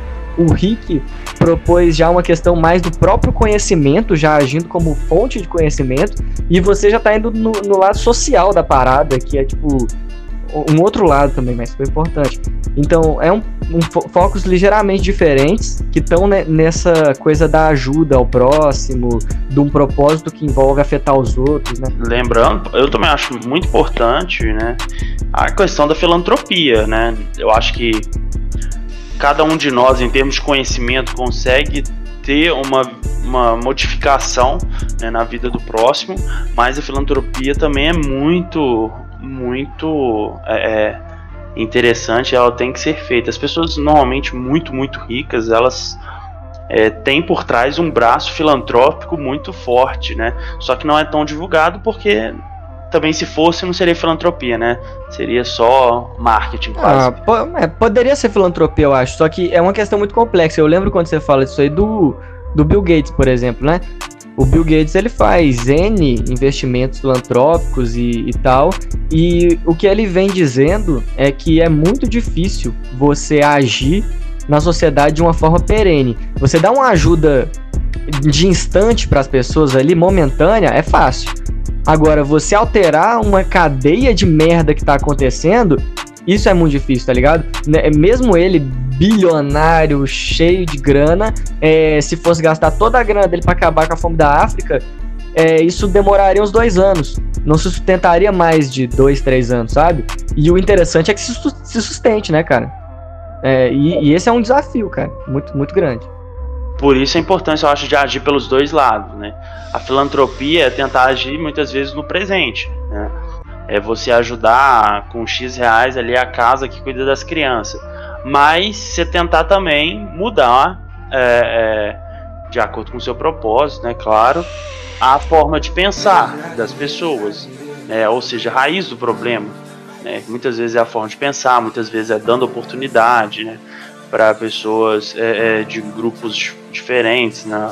por exemplo a Bruna, com o caso de mulheres negras ou que sofreram ainda algum tipo de abuso, assédio, afins. É, eu acho que tem duas vertentes, né? Uma que você consegue atacar mais a raiz e outra apagar o fogo. E as duas são igualmente, igualmente é, é, importantes. né? Sim, completamente. Ô, sabe o que eu tô pensando, galera? A gente tá falando dos trem muito, muito grandioso, assim. Eu boto muita fé. Mas eu também pensei em outro objetivo de vida, que também é um propósito pra mim, que é a arte, cara. É, isso vem um pouco da minha base fi- filosófica, né? Porque dentro dos campos do conhecimento, os campos que eu mais me aproximo, que eu gosto muito, é o campo do amor, que tá relacionado com o que a gente tá falando hoje, e também o campo da arte, que é um campo do conhecimento, assim, dos mais impactantes, cara. Pra mim, a única forma de você olhar pra existência, é, vamos dizer assim, de uma forma realista, é a arte. E aí eu, eu queria muito, de alguma forma, me envolver artisticamente com esse mundo que eu vivo, sabe? Não, não ser, necessariamente ser um artista, mas consumir arte, produzir arte e, e viver uma vida dentro desse ambiente, sabe? É, vou te falar que em relação à arte, cara, eu sou um completo. Pensando aqui, completo. Leigo. É, não tenho nada. Minha, minha, minha relação é muito numérica com as coisas. É, é lógico, tenho, tem a subjetividade, tem um campo emocional. E mais em relação à arte, eu sou totalmente desconectado só, só, só me ligo a ela quando eu for passar tempo e vou considerar que filmes são meios de arte, né? Filmes, séries e afins que todos nós consumimos. É, é essa que é a minha conexão basicamente com a arte. Mas você não tem vontade de produzir nada? Hum, tipo, você não produziria algo do Ricardo, sabe? Assim, que você quer mostrar, que você quer é, imprimir no mundo uma percepção sua sobre a realidade. Acho que não, cara. Hoje minha realidade é bem, bem distante disso. É, eu acho que não tem muito espaço, né? Vamos dizer dessa forma, para esse tipo de expressão. Acho que hoje minha expressão é muito numérica, é muito voltada para a parte profissional mesmo. Então complica bastante quando eu vou uhum. tentar entrar nesse campo de arte da arte. Mas isso é, é por necessidade ou por vontade? Você não se vê querendo ou você não se vê podendo? Só pra entender. Ah, não, não tem tesão na parada, não tem tesão na parada. É porque você acaba não, você, você, acaba não tendo ligação, né? Eu também vejo, eu me vejo dessa forma também, eu não tenho tanta ligação, apesar que, tipo assim, podcast poderia ser um meio de arte ali, a gente tá passando a nossa visão. É do, um meio de arte, mundo. é um meio de arte, é um meio de arte. Mas é, é complicado, não tem, eu não, talvez eu não tenha essa, essa base anterior, entendeu? de sensibilidade, de... né, cara? é, essa sensibilidade não talvez. foi desenvolvida na gente, entende? É, Sim. Eu não tenho, eu não tenho muito esse olhar de, porra, de repente vou impactar as pessoas com música ou com, sei lá, quadros ou com canções, né, melodias, batidas. Não, acaba que eu tento impactar só com, com a parte de treinamento mesmo e liderança que a gente tenta fazer aí no nosso dia a dia. É, que não deixa de ser uma arte, né? A arte de gerir pessoas. Mas é muito diferente da que você tá salve, falando. Salve RH. Sim. Salve, salve RH. sim, sim. Forte abraço, pessoal da RH. Mas eu, tipo assim, eu falei da produção para entender um pouco sobre você, mas eu, eu acho que você é, consegue usufruir, né? Tipo assim, é, você com certeza se conecta artisticamente com, com o universo de alguma maneira talvez você não, não, não queira produzir, ou como você falou, é, a sua união genética ambiental não tenha favorecido um desenvolvimento de desejo por criar arte. Mas eu acho que você tem um lado do mundo que você olha de forma artística, eu acredito, assim, né? eu, eu consumo muito música clássica, cara. Música clássica é uma coisa que poucas pessoas consomem, mas é uma, uma das formas de artes assim mais é, que deram início né, à questão da música é, e, e, se difundiu assim de forma mais erudita, né? Claro, concentrando nas camadas mais ricas, mas é uma coisa que muita gente não tem saco nenhum para consumir. E é uma coisa que eu consumo, mas agora produzir, produzir é difícil. Uhum. Difícil. Consumir arte até que eu consumo bastante, vamos colocar assim. Mas é. produzir nem tanto. E a Bruna? Quem sou eu, gente? Eu não consigo tirar nem meu telefone do, do mudo, quanto mais. eu, eu, Peraí, rolou, rolou uma trava, rolou um bug mental aí? Quem sou eu? Entrei na sua mente, hein, Paulo? Entrei na sua mente, velho. eu, eu, eu, o bug mental foi tão poderoso que eu pensei que tinha caído, velho. Entrei e saí da sala. Como vocês podem ver, eu vou me abster desse. Ai, ai, velho. Puta merda. Cara, isso leva a gente pro, pro tema de o que somos, o quanto o ego importa e quem nós somos. Nossa, velho, você trouxe isso. Cara, não tem como não trazer, porque é uma pergunta quando você fala, cara, é, o que o que os outros esperam de mim e o que eu realmente sou. Uhum. Você fala, essa então o que, é o que eu cara. sou? Sabe? Então o que eu sou? Tipo assim. Essa, em primeiro lugar, vocês acham essa pergunta justa? Vocês acham uma pergunta honesta de se fazer? Quem eu sou? Não, não acho honesta de se fazer. Ela é meio desonesta, né, velho? Eu acho ela de suja. Desonesta. Suja, né, cara? Porque não tem como você é, responder.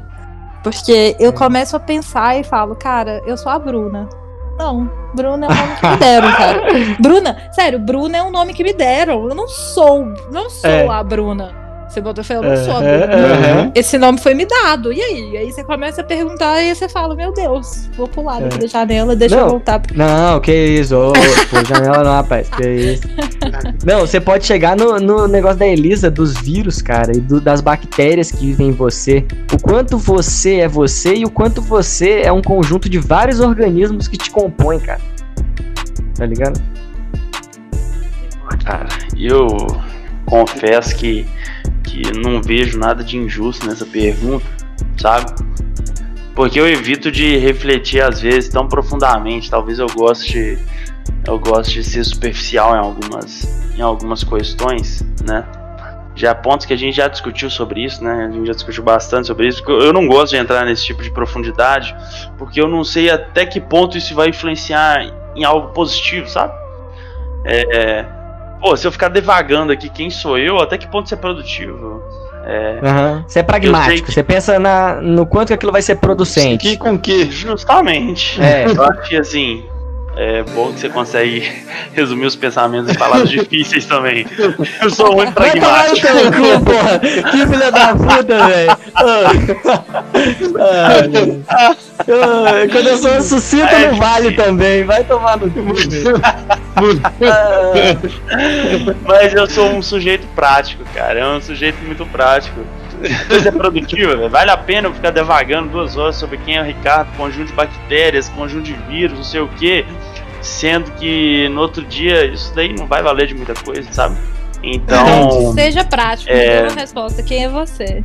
quem sou eu, velho? Eu Cara, sou o é Ricardo, é, que trabalha como coordenador administrativo, namora a Bruna, é, gosta de investir e gosta de descansar no fim de semana. Ponto, velho. Acabou. Ah, então Com se. cinco é, coisas eu me defini. Então, peraí, você entende? foi demitido, a gente terminou é, e te roubaram seu nome. E aí você deixa de ser você quem é? Tipo, cara. Eu estou dessa forma, Tá, entendeu? é. Aí eu vou, vou vai Tá ser um? Ricardo procurando emprego, é, pra procurar outras pessoas, é, que vai gostar de investir, entendeu? Só vai mudar o estado. Só, só não vai poder investir o mesmo tanto que investir.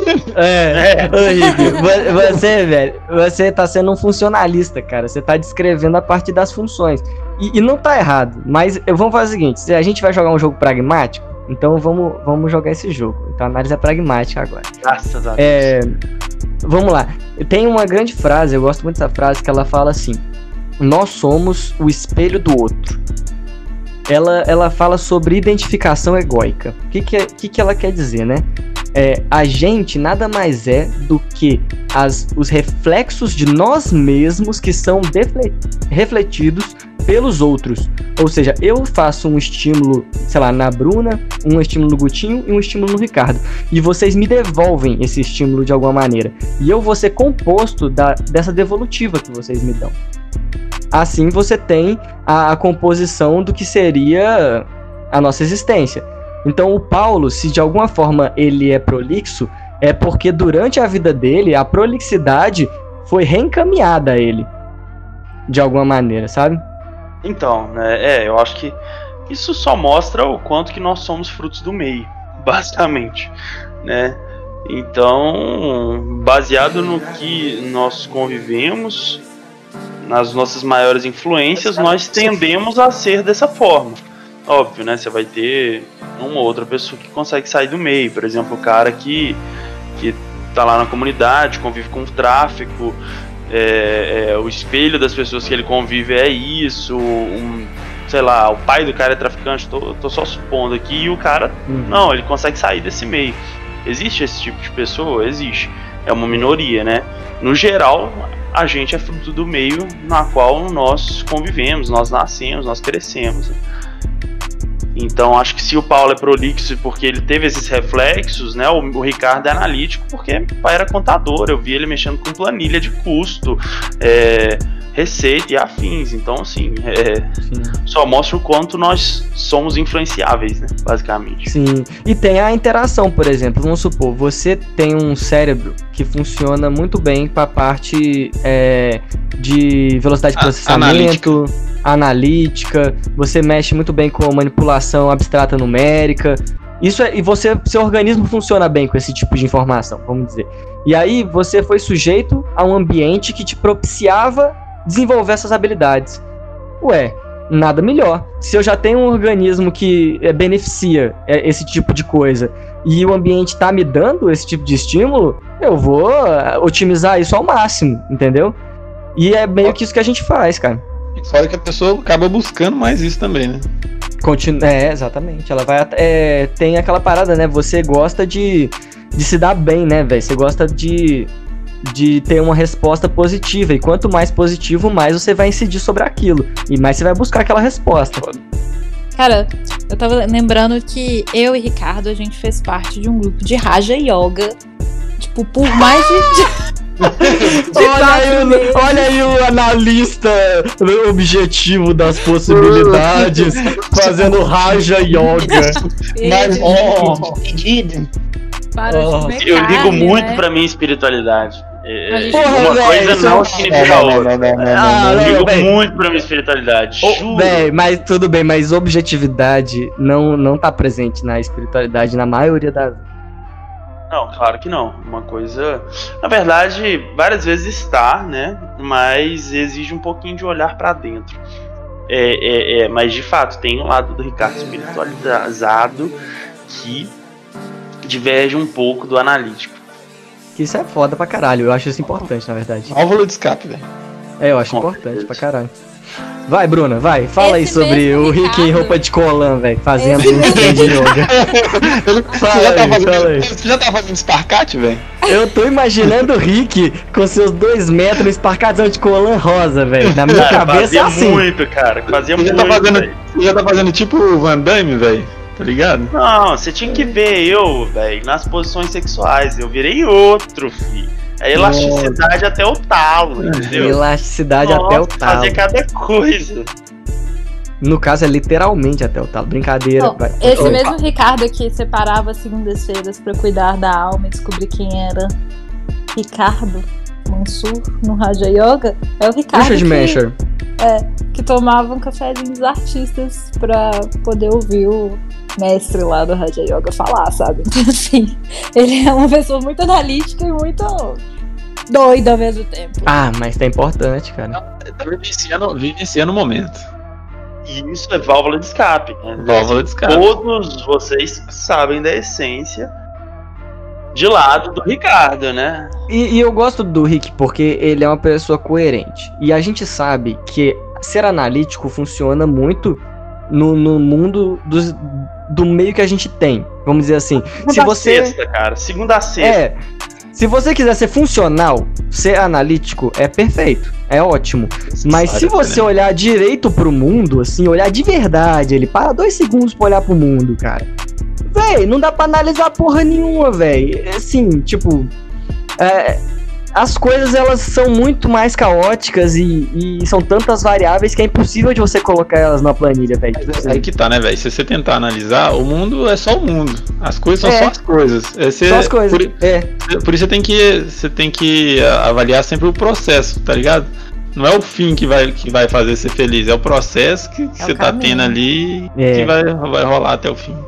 Porque eu analiso o resultado que o meu empregado vai me dar e não o processo que faz aqui. exato, exato. Aí, mas tá certo. Eu tá analisei certo. o fim e não o processo. Mas, mas na verdade não é o fim, não. O, o, o, fim, o fim é a sua empresa lucrando. A é. sua empresa caminhando bem e você conseguindo gerir tudo muito bem, pô. Você não sabe como é que é o meio. O fim mesmo é você sentindo prazer em algum momento onde o fruto daquele trabalho vai te dar algum prazer. Chama Porque se não é, pode ser dinheiro, pode não ser. Mas o lance é, se não te desse prazer, você não tava fazendo isso, velho. Assim, não tava mesmo, tá ligado? Se todo mundo aqui trabalhasse para gerar zero prazer, tipo, zero prazer, ninguém trabalhava, velho. Não, não existe um mundo onde Ah, a riqueza é certeza, construída com sem certeza. prazer. Com certeza. Eu falei dinheiro aqui, mas eu, eu tenho muito prazer né? em como eu trabalho e, e- e aonde eu trabalho. Então, Mas existem- não é nem, não é nem sempre, não é nem sempre to- todos os casos assim não, viu, Paulo? Porque tem muitos casos que o cara às vezes é, é o necessário ali do cara ter que trabalhar e nem sempre ele tá satisfeito, não. Mas, eu, mas, eu, eu não, mas ó, eu não tô falando sobre um prazer imediato, eu tô falando sobre um prazer final. Por exemplo, você ter a barriga cheia de comida e acordar todo dia pra continuar existindo é um prazer. Entendi o que você tá Pra ter esse prazer, às vezes, você precisa, entendeu? Passar por um processo complexo. E- Essa é a Cara, questão, tá ligado? sobrevivência não é um prazer. É um prazer, é um é prazer enorme. Não, véi, assim, eu entendo o que você tá falando porque a gente tá falando de dois levels diferentes. Se você quiser falar de prazer como luxo, eu tô totalmente errado. Mas eu tô falando de prazer como princípio de gozar, tipo assim. É, você ter as duas pernas pra andar é um prazer, saca? Você poder olhar pras coisas e sentir a luz entrando em vários espectros, interpretando o seu mundo de uma forma plural, é um prazer. É, é sobre isso que eu tô falando. O mundo, ele se rege. Ah, acaba que No princípio que, do per- prazer. que, per- que perde. Eu entendi o que você tá falando, mas acaba que perde o sentido do prazer que, que, a- que a Bruna tá levando ali, tá ligado? É, são diferentes Perde- níveis. é. É. Entendi. diferentes níveis. É, Na verdade, eu tava falando sobre o princípio do prazer freudiano, basicamente, né? Que a gente faz as coisas por prazer. Tipo assim, é, no final das contas, você quer transar, comer e acordar. E é isso. É, tá o- ligado? É o, egoísmo, é o egoísmo de forma pura. É, puríssima. Pur, pur... Não, o Gutinho podia ser um puta psicanalista, velho. Boto muita fé. Ah, velho, tamo aí, né? tamo trabalhando aí. É. No Vou vou transar, comer e dormir, velho. Foda-se o resto, Fraga. É. Muito final louco das isso. contas é mais ou menos isso aí. né? Ô, Rick, mas você falou que você, a Bruna trouxe, na verdade, né? Que você tá numa. Você gosta de umas paradas é, espirituais às vezes. E eu sinto, velho, que nessa minha mudança que a gente tava falando, né? De, de épocas que a gente muda, nessa minha mudança recente, é, o espiritual veio como um bônus, velho. Eu, eu também tô mais espiritualizado nesse tempo, assim, velho. Tô achando que faz parte da minha vida. E, a espiritualidade sempre me acompanhou muito forte, né? Só que antes atrelada à religião. Hoje em dia não, né? É só Sim. uma espiritualidade mesmo. É, isso foi um processo até muito importante, assim, des- desentrelaçar espiritualidade e religião. Para mim foi, foi um processo muito impactante e, e muito proveitoso. Mas no final das contas, pra gente segurar a onda do nosso dia a dia, cara, é, a espiritualidade tá ali, assim, como alicerce, Fraga. E, e até mesmo no propósito, né, na filantropia, é, na parte de equilíbrio emocional, na parte de, de liderança. A espiritualidade atua muito forte sobre, sobre todos esses aspectos, né? Vocês são espiritualizados, ô Gutinho e Bruna? Na, igual falando em questão familiar, sempre fui muito ligado à religião aqui na minha família toda. Tipo assim, nasci na, no berço evangélico, né? Então sempre tive muito ligado, até hoje sou, velho, tá ligado? Por me- mesmo que você passa por mudanças na a sua forma de. É porque, tipo assim, se você, se você nasceu dentro de qualquer religião que seja, você tá. Todos os seus pensamentos quando você é jovem, tá atrelado àquilo ali. Tipo assim, às vezes você vai se baseando nas coisas, pro bem ou pro mal, você tá atrelado naquele pensamento. Seja por Mas- imitação ou por, ou por conflito, Exato, né? Você exato. discordando. Mas me- mesmo hoje em dia, ainda, ainda 100%, sou bastante, velho. É, pode ser um fruto, fruto do que foi do que me foi passado, mas mesmo nessa época, igual eu falei da- dessa transição maior dos últimos anos aí, continuo sempre ligado, velho. 100%. É, pra mim acho, acho fundamental, na verdade, velho. Sei lá, acho difícil da pessoa não, não ter uma ligação espiritual, seja ela de qualquer vertente, tá ligado? Ah, eu acho possível, mas eu acho que é uma vida um pouco mais dura, assim. Aí, isso, é, esse é o ponto. É que nem você pensar, velho. Você é, tem uma ideia de pós-morte, pensando logicamente, é, ela começa a se tornar ridícula em vários, vários fatores, assim. Se você for pegando os fatores mesmo, descrevendo eles e analisando, vai começando a ser meio ridícula a ideia de pós-morte. Mas, quando você simplesmente tem a ideia de pós-morte e usa isso em prol do melhor funcionamento, de se envolver melhor com as pessoas e, e de interagir melhor com a morte e, e, levar melhor a sua vida, sabendo que essa existência é, provavelmente ela não se finda nela mesma, que você pode ou levar algo dela, ou ir para um lugar melhor, ou até ser readaptado ao mundo de uma forma diferente. Quando você tem esse, esse tipo de olhar, parece que é, a vida é um pouco mais brilhante, né, cara? E, e, se você pensar bem, não é muito lógico esse pensamento, mas ele é um pensamento que funciona muito bem relacionar isso de, de alguma forma, né? Pra mim, eu vejo que faz mais sentido e eu vivo melhor com isso. Sim, sim, tá ligado? Sim. A Bruna tem alguma coisa? Olha, eu sou macumbeira, né? Macumbeira! Os caras já começam a Eu gosto por aqui, ó. Gosto de batuque, de gira, entendeu? Então, nossa senhora, eu não consigo viver sem é, o meu lado espiritual, não. É, tenho vários amigos ateus. Eu sei que, por ter um pensamento muito ligado à ciência, é, eu entendo 100% o posicionamento deles de não acreditar em nada. É, mas, cara, eu não dou conta, assim, sabe? Não dou conta. Faz parte de mim, assim, é, meu lado espiritual mas eu acho importante a gente distinguir um pouco de. Bom, pelo menos eu tenho essa visão, né? Espiritualidade e religião, né? Acho que, que são duas vertentes que, que eu acho que erroneamente a gente vem comparando uma com a outra, né? Mas, inclusive no nosso grupo de Raja Yoga tinha gente sem religião que é, é, é que tava lá, né? é, ah, não, exercendo espiritualidade. Com certeza, eu encontro minha espiritualidade, o que eu pessoalmente chamo de Deus, em muitos lugares, em muitas religiões, em ou não, sabe? Assim, é, só que o lugar que eu me sinto mais próximo de Deus, o lugar que eu me sinto mais próximo da minha que eu consiga florar melhor a minha, minha espiritualidade é no terreiro. Entendeu? Então por isso que eu sei. Por isso que eu sei. É, assim para algumas pessoas vai ser mais atrelado, para algumas outras menos, né? Tipo assim, eu vejo gente que é, a espiritualidade tá muito atrelada à religião e outras não, né? Tipo assim, meio que foda-se. É, eu consigo manifestar a minha espiritualidade de outras formas. Tanto que eu fui pro Raji Yoga, adorei, é muito legal. Mas, cara, sentimento de fé, aquela fé palpável, assim, sabe? Quando as pessoas podem ser, pode ser na missa, ou em oração, ou no meu caso, no batuque Cara, aquele. Parece que é uma nuvem. Eu sinto uma nuvem de energia, assim, um negócio. Que louco, velho. É um negócio muito doido. Ou, oh, sabe o que, que eu tenho fé? Eu tenho fé. Assim, eu, eu tenho fé em muitas poucas coisas, na verdade. Porque o meu. Eu era uma pessoa muito desacreditada na existência antigamente. Mas eu tenho muita fé no pensamento.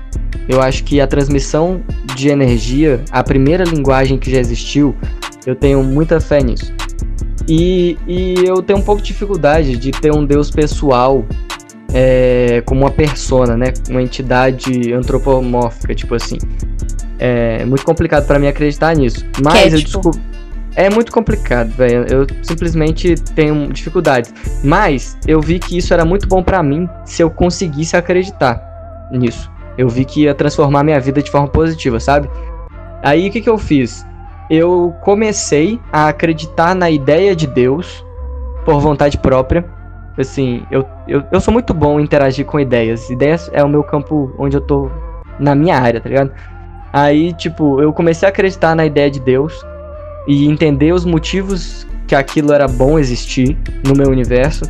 E aí, com o tempo, hoje em dia, eu consigo ter uma relação pessoal com ele. Eu ainda não consigo sentir nada, absolutamente nada. Mas eu, eu, eu sinto que a ideia de Deus e ele sendo alguém pessoal na minha vida me modificou para melhor, sabe? E isso já me basta muito, assim, tipo assim, já é muito bom para mim. E, e além disso, eu tenho um, uma crença pessoal, aí já é essa parte da espiritualidade, se, a, se essa outra parte já não era, né? É, que é sobre a sorte. Eu acredito muito na sorte, velho. Na sorte, no caos, nas, nas odds, né? Nas probabilidades. E eu acho que a sorte meio que eu consigo influir nela de alguma maneira. eu acredito que eu consigo modificar as possibilidades a meu favor na, na existência, desde que eu crie uma vertente energética que conflua até mim. Então eu, eu sou muito fiel à sorte, sabe? Eu nunca vou duvidar da minha própria sorte e sempre vou acreditar que eu posso, sabe? E isso dá muito certo normalmente. Eu acho que a sorte é fruto do trabalho, normalmente. Assim, eu tenho, eu tenho, eu tenho essa, essa vertente, sabe? Eu É, até mim, esse- assim, O cara pode ser sortudo pontualmente falando, mas essa sorte não dura muito se ele não for uma pessoa consistente, se realmente não tiver um Porque- trabalho por trás. Ah, Acaba que só a sorte pela sorte não leva nada, ninguém a lugar nenhum. Se a pessoa. Se Ah, eu já vi muita gente muito sortuda. Que não faz muita coisa pra merecer, não. Só é. Mas, mas tipo, vocês nunca sentiram que tem alguma coisa no universo cuidando de você? Tipo assim, Porra, pra Se- caralho. é, se tem alguma caralho. coisa, é, se tem alguma coisa que eu consigo sentir extramundana, entendi o que você tá falando agora. é isso, sabe? E eu Entendi. creio que isso vem muito da minha crença na sorte, sabe? De eu acreditar que, que as coisas vão dar certo pra mim. É, então eu sinto muito que tem uma parada cuidando de mim. E, e, tipo, não é uma parada humana. É uma parada, tá ligado? Sim, Tipo- energia, ou seja lá É. o que for, luz, Não, É um. só-. É, É, Só, um, só um exemplo, um exemplo besta dessa, dessa parada aí de, de ter um. De sentir que tem alguma coisa comigo. Eu sou muito alérgico a dipirona, né? Aí uma vez a gente tava pegando um avião pra viajar, eu perguntei à minha mãe, "Ô, mãe, precisando de um remédio pra dor de cabeça.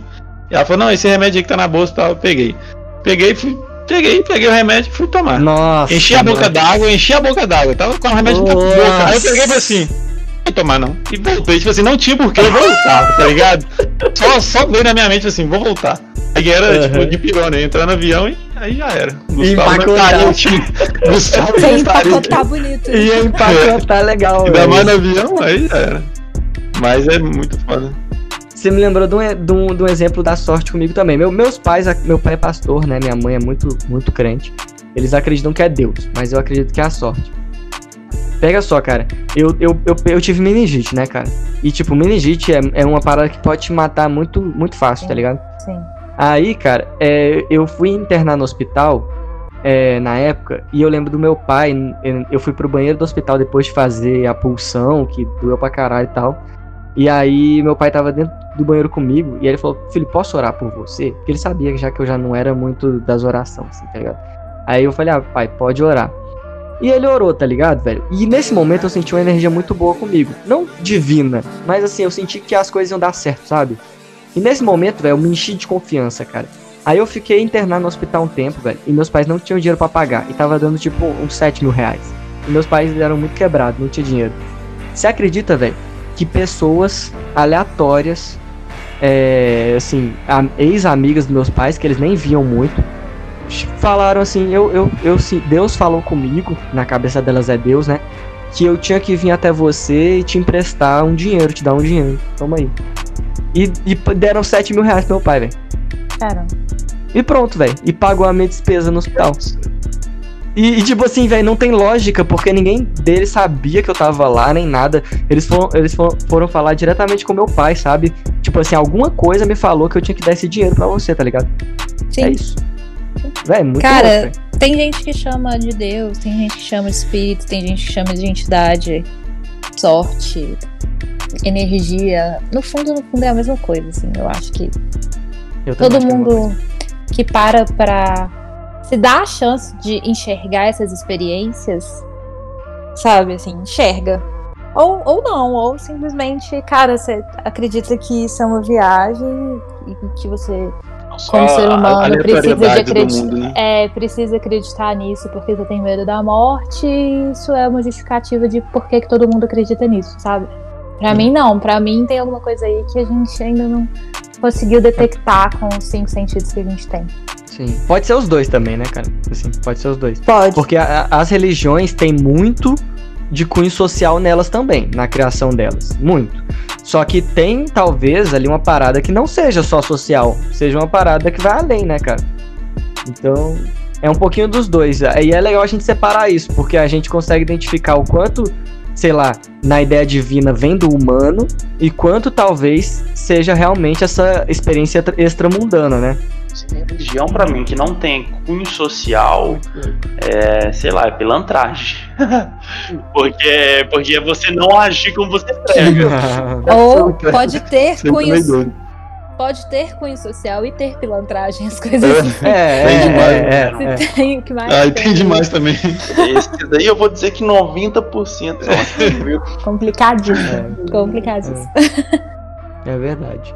Mas tem coisas interessantes, porque a gente fica às vezes muito apegado a dogma, né? Quando alguma coisa faz sentido, às vezes a gente compra às vezes o pacote completo da parada. Porque fez muito sentido pra gente, então agora eu quero consumir a cultura, eu quero consumir a história disso aqui. E tipo, é, eu, vi, eu vi uma transformação muito próxima a mim, que foi a do meu pai. Que ele era um cara muito da diocese, né? Muito da, da igreja, das escrituras, da estrutura da igreja. E depois meu pai, é, hoje em dia, ele é um líder espiritual mesmo, assim. Eu não vejo mais ele como líder de igreja, líder de comunidade. Ele é um líder espiritual. E, e tanto é que eu converso sobre qualquer coisa com meu pai. Ser qualquer coisa. E ele nunca vai estar é, tá fechado a isso, sabe? Por causa do dogma dele. Ele, ele vai se abrir a me escutar e a gente dialogar de acordo com a interpretação dele, de acordo com a minha. E ele sabe que tem coisas na Bíblia que são é, 100% é, uma ferramenta de manipulação social até favorável àquela cultura da época. E tem outras coisas que não, que são bem espirituais mesmo, sabe? É, cabalísticas, talvez, tal. E isso eu acho muito foda, porque o meu pai não é um, um jovem, tá ligado? Eu vi o meu pai passando por um processo de 20 e poucos anos que eu consegui acompanhar dele mudando a cabeça dele. Então é muito foda você ver alguém que se aproximou mais da espiritualidade, distanciou um pouco do dogma, sabe? No final de contas, a beleza do mundo é essa, né, velho? Tipo assim, não, não importa às vezes onde que o cara esteja ou a religião que ele tem, mas ele esteja aberto a, a discutir, a debater, não é nem provar o ponto dele, mas a, a, entender, a ver, a ver outra vertente, a ver a cabeça da outra pessoa, a ver o que a outra pessoa tá pensando. Cara, Sim. e assim, acho que é interessante você fazer isso dentro do seu próprio, do seu próprio dogma, do seu, uhum. da sua própria religião. Você criticar e não absorver tudo, sabe? Ou não absorver nada. Tipo, literalmente tem, a, tem que haver um filtro, porque a intervenção humana, ela é, pô, 90% do rolê, né? É cabuloso. O negócio, é negócio você não, não se deixar ficar alienado, né? Tipo Sim. assim, é igual que a gente sempre conversa, que o conhecimento que vai, que vai te transbordar, não é uma coisa é... que foi imposta a você ali. Exato. Então, é muito mais pelo conhecimento do que você vai interpretando das coisas do que alguém chegar ali e uhum. propor alguma coisa para você. Ou, ou você pode até, se você não quiser fazer esse trabalho que às vezes a gente faz, Gutinho, é, a, a pessoa pode escolher ser alienada sabendo que está se alienando. E não tem problema, sabe? Tipo, qual é o problema é difícil, de você escolher véio, gostar de azul, cara? Ah, mas não, entendi, é, entendi. Tá ligado? Não, mas tipo assim, a questão é, porra, eu quero ser a tiazinha, velho, que vai na igreja todo dia, que dá o dízimo, que quer os meus netos no céu, junto com Jesus, lavando nosso pecado. Se essa tia souber que ela tá fazendo isso por conta da história ou cultura, porque é, é uma doutrina que faz bem a ela, que cria um universo favorável ali de bom convívio para a família, para a comunidade dela. Qual é o problema dela dela ser essa tiazinha, tá ligado? Ela precisa ler todos os um, livros. Cada um tem a sua escolha, né, velho? É, ela precisa ler os livros, precisa ler filosofia, precisa ler os treinos. Não precisa, cara. Ela pode gostar. Desde que ela saiba que ela tá se alienando, tá ligado? E, e não tem problema. Mas, aí, mas eu acho essa alienação muito perigosa. É isso eu que eu acho que assim, guerras foram travadas em nome de Deus, sabe? Tipo assim, ninguém, ninguém mata ninguém é, em nome do diabo, da putaria e da sacanagem. Entendeu? Ah, o também. povo aponta o dedo pro mata, outro. Mata de todo jeito, velho. Vamos ser sinceros. Mata de todo jeito. Putaria e sacanagem, então, que já teve de morte, meu amigo. É. Cara, é porque a alienação leva as pessoas a fazerem coisas em nome de Deus, em nome da Bíblia, sabe? É muito, essa alienação ela, em massa ela é muito perigosa. Mas você é percebe que você vai acabar alienando as pessoas a um pressuposto de que o conhecimento liberta, caso você levante a bandeira de que elas têm que se libertar. Tipo, o interessante é você falar que o conhecimento liberta, mas você tornar isso um, um aspecto essencial a todos, aí já começa a ser um fator alienador também. É igual você falar que ciência é essencial a todos. Eu não tô falando que eu não gosto de ciência, eu não tô falando que ela não é importante, eu não tô falando que eu não odeio as pessoas que odeiam vacina. Eu odeio elas. Mas eu acho que a partir do momento que você começa a achar que esse modo de ver o mundo é o modo correto, é o modo que todo mundo tem que ver, aí começa a cair no mesmo buraco que eles. Você tá jogando o mesmo jogo que eles, tá ligado? Tipo assim, é, é uma grande alienação no final das contas.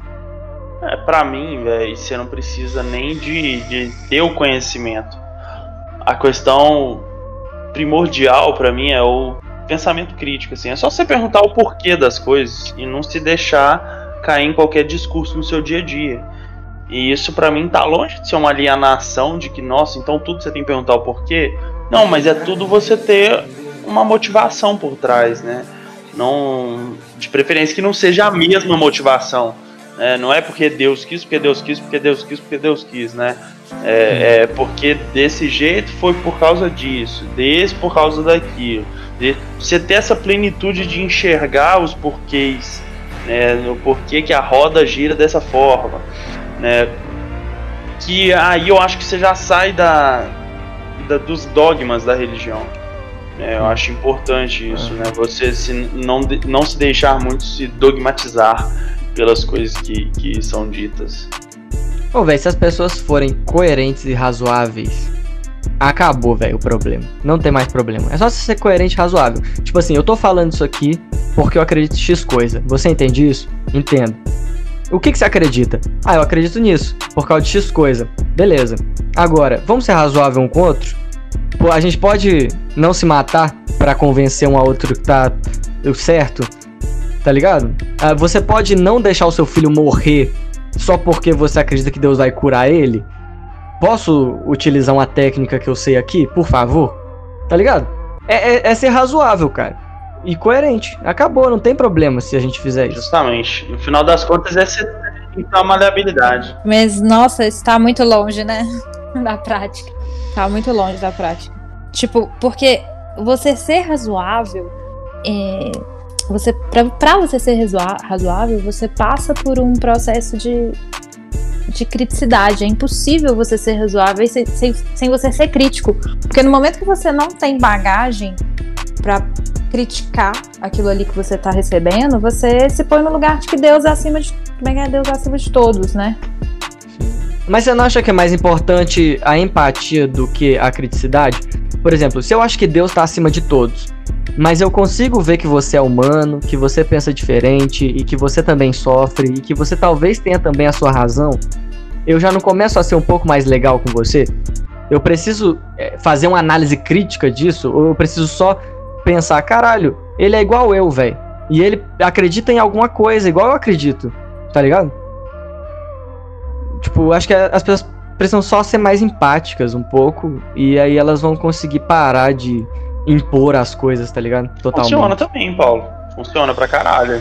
É, do mesmo jeito que funciona do por que, que Deus é acima de tudo, sabe? É... é, mas eu tenho medo disso, porque vai vir o cara que vai falar, Deus não é acima de tudo. Porque como eu falei, velho, se você for pela lógica, esses argumentos perdem, velho, a força, velho. Se, tipo assim, se eu fizer aquela análise é, dialética com vocês de religião, vocês vão ver que a religião é uma falácia, cara, tá ligado? Porque a lógica vai chegar num ponto onde a, a, a religião vai ser tautológica. É por isso que eu tô falando, a lógica nem sempre é um, é um ponto. É... é, você tá falando que a lógica não seria estratégica. É, não é um ponto maravilhoso, sabe? Eu acho que se todo mundo for lógico, a gente vai cair numa sociedade, vamos dizer assim, estruturalmente muito boa, mas talvez pobre de, de espiritualidade, de arte, de outras coisas, sabe? E, e, acho que se a gente for empático, se isso já tá bom. Se nessa sociedade eu puder abortar porque eu quero e não porque, tipo, Deus julga que é errado. É, você vai poder, você vai poder, com certeza. Sabe? Então, eu que foda-se a espiritualidade alheia. Não, eu boto fé no que tá falando, entendi. O ganho, o ganho maior vem da lógica. Eu boto fé. Exatamente. Concordo com você. Não explana isso não, não explana isso não, velho. Deixa abaixo. Eu concordo com você. Você quer ter um filho? É isso mesmo? A gente tá abortando. Eita, rapaz, eita, rapaz. Poxa, eu entrei nesse podcast empreendedor, eu tô saindo macumbeira e putinha aborteira. Puta E abortista. Você, você entrou, tomou, você nem viu. Ah, ah, mas, a, é, mas a Bruna tem um puta ponto, velho. De fato, a, a gente hoje em dia tem que jogar às vezes com ganhos e perdas, né? E não com ce- cenários utópicos. O que é uma pena, né, cara? A gente, tra- a gente trabalha pro, pro melhor possível, não que vai ser o melhor. o melhor É, um- assimétrico. assim. Exatamente. Então pronto, velho. Vamos abortar, orar pra Deus, ser feliz. Abrir a Não, ser feliz não. Trabalhar em empresa. É, Fazer yoga. Não, ô, ô, Paulo, você tá meio Schopenhauer, hein, velho? Tô sentindo uma. Faltar. Três todo vezes mundo- nós falamos de felicidade, o Paulo negou as três. Cara, velho, sabe o que é isso, velho?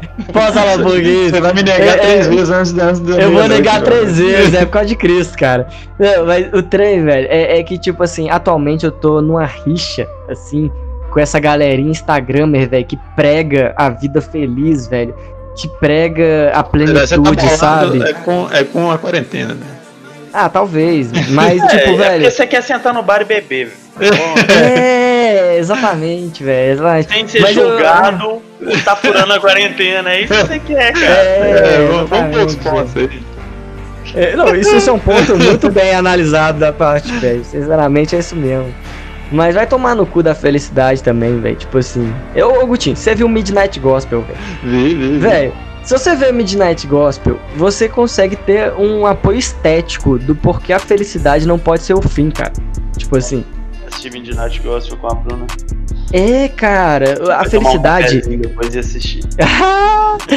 a felicidade ela é deliciosa, sem dúvida, cara. Mas para de idealizar ela. Ela é, ela é um sentimento, é uma sensação, como todas as outras, igual a raiva, igual o ódio, igual tudo, todo o resto, tá ligado? Então vive ela quando tem que ser vivida. Para de acreditar que ela tem que estar no fim de tudo, tá ligado? Com certeza. Eu acho que felicidade, ela. Você acha que felicidade é um processo um fim? Cara, eu acho que a felicidade é um momento, igual a tudo na vida. Tipo assim, enquanto eu gravei esse podcast, eu senti uma, uma série de coisas, né, cara? E no meio dele teve felicidade, sabe? Com certeza eu tô feliz durante esse processo, mas com certeza eu me senti em algum momento perplexo, desolado, é, triste, sei lá, é, é, eufórico, sabe? Vão ter outras coisas no meio. E, e tá tudo bem. Tipo assim, a vida é esse carrossel de emoções a todo momento. Se você tiver só lá embaixo ou só lá em cima, você tá fudido, velho. Eu acho que a gente só tem a felicidade pra não desistir de viver, né? A felicidade é tipo um, um brinde ali, né? Um presente momentâneo. Pra você continuar na batalha. Ah, eu boto. Eu acho que é aquele. É aquele boost, né, velho? Tipo assim, vai aparecendo algumas coisas que te deixam feliz pra você não. É, aque- é- é aquela Sim. passada de, de mel na boca, tá ligado? Ah, Passou o ai.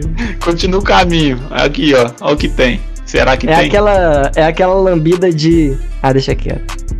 Ah, deixa aqui. Ah, Deixa quieto. Deixa quieto. eu Deixa senti quieto. aqui, viu? Vai orar, seu Deixa imundo. quieto.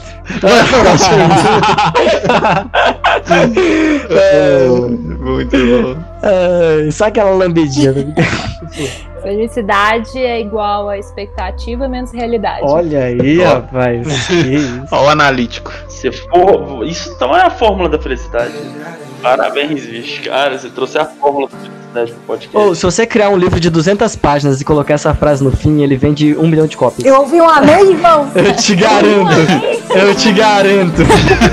Eu te garanto, tá ligado? Tá ligado? Tchau. Ai,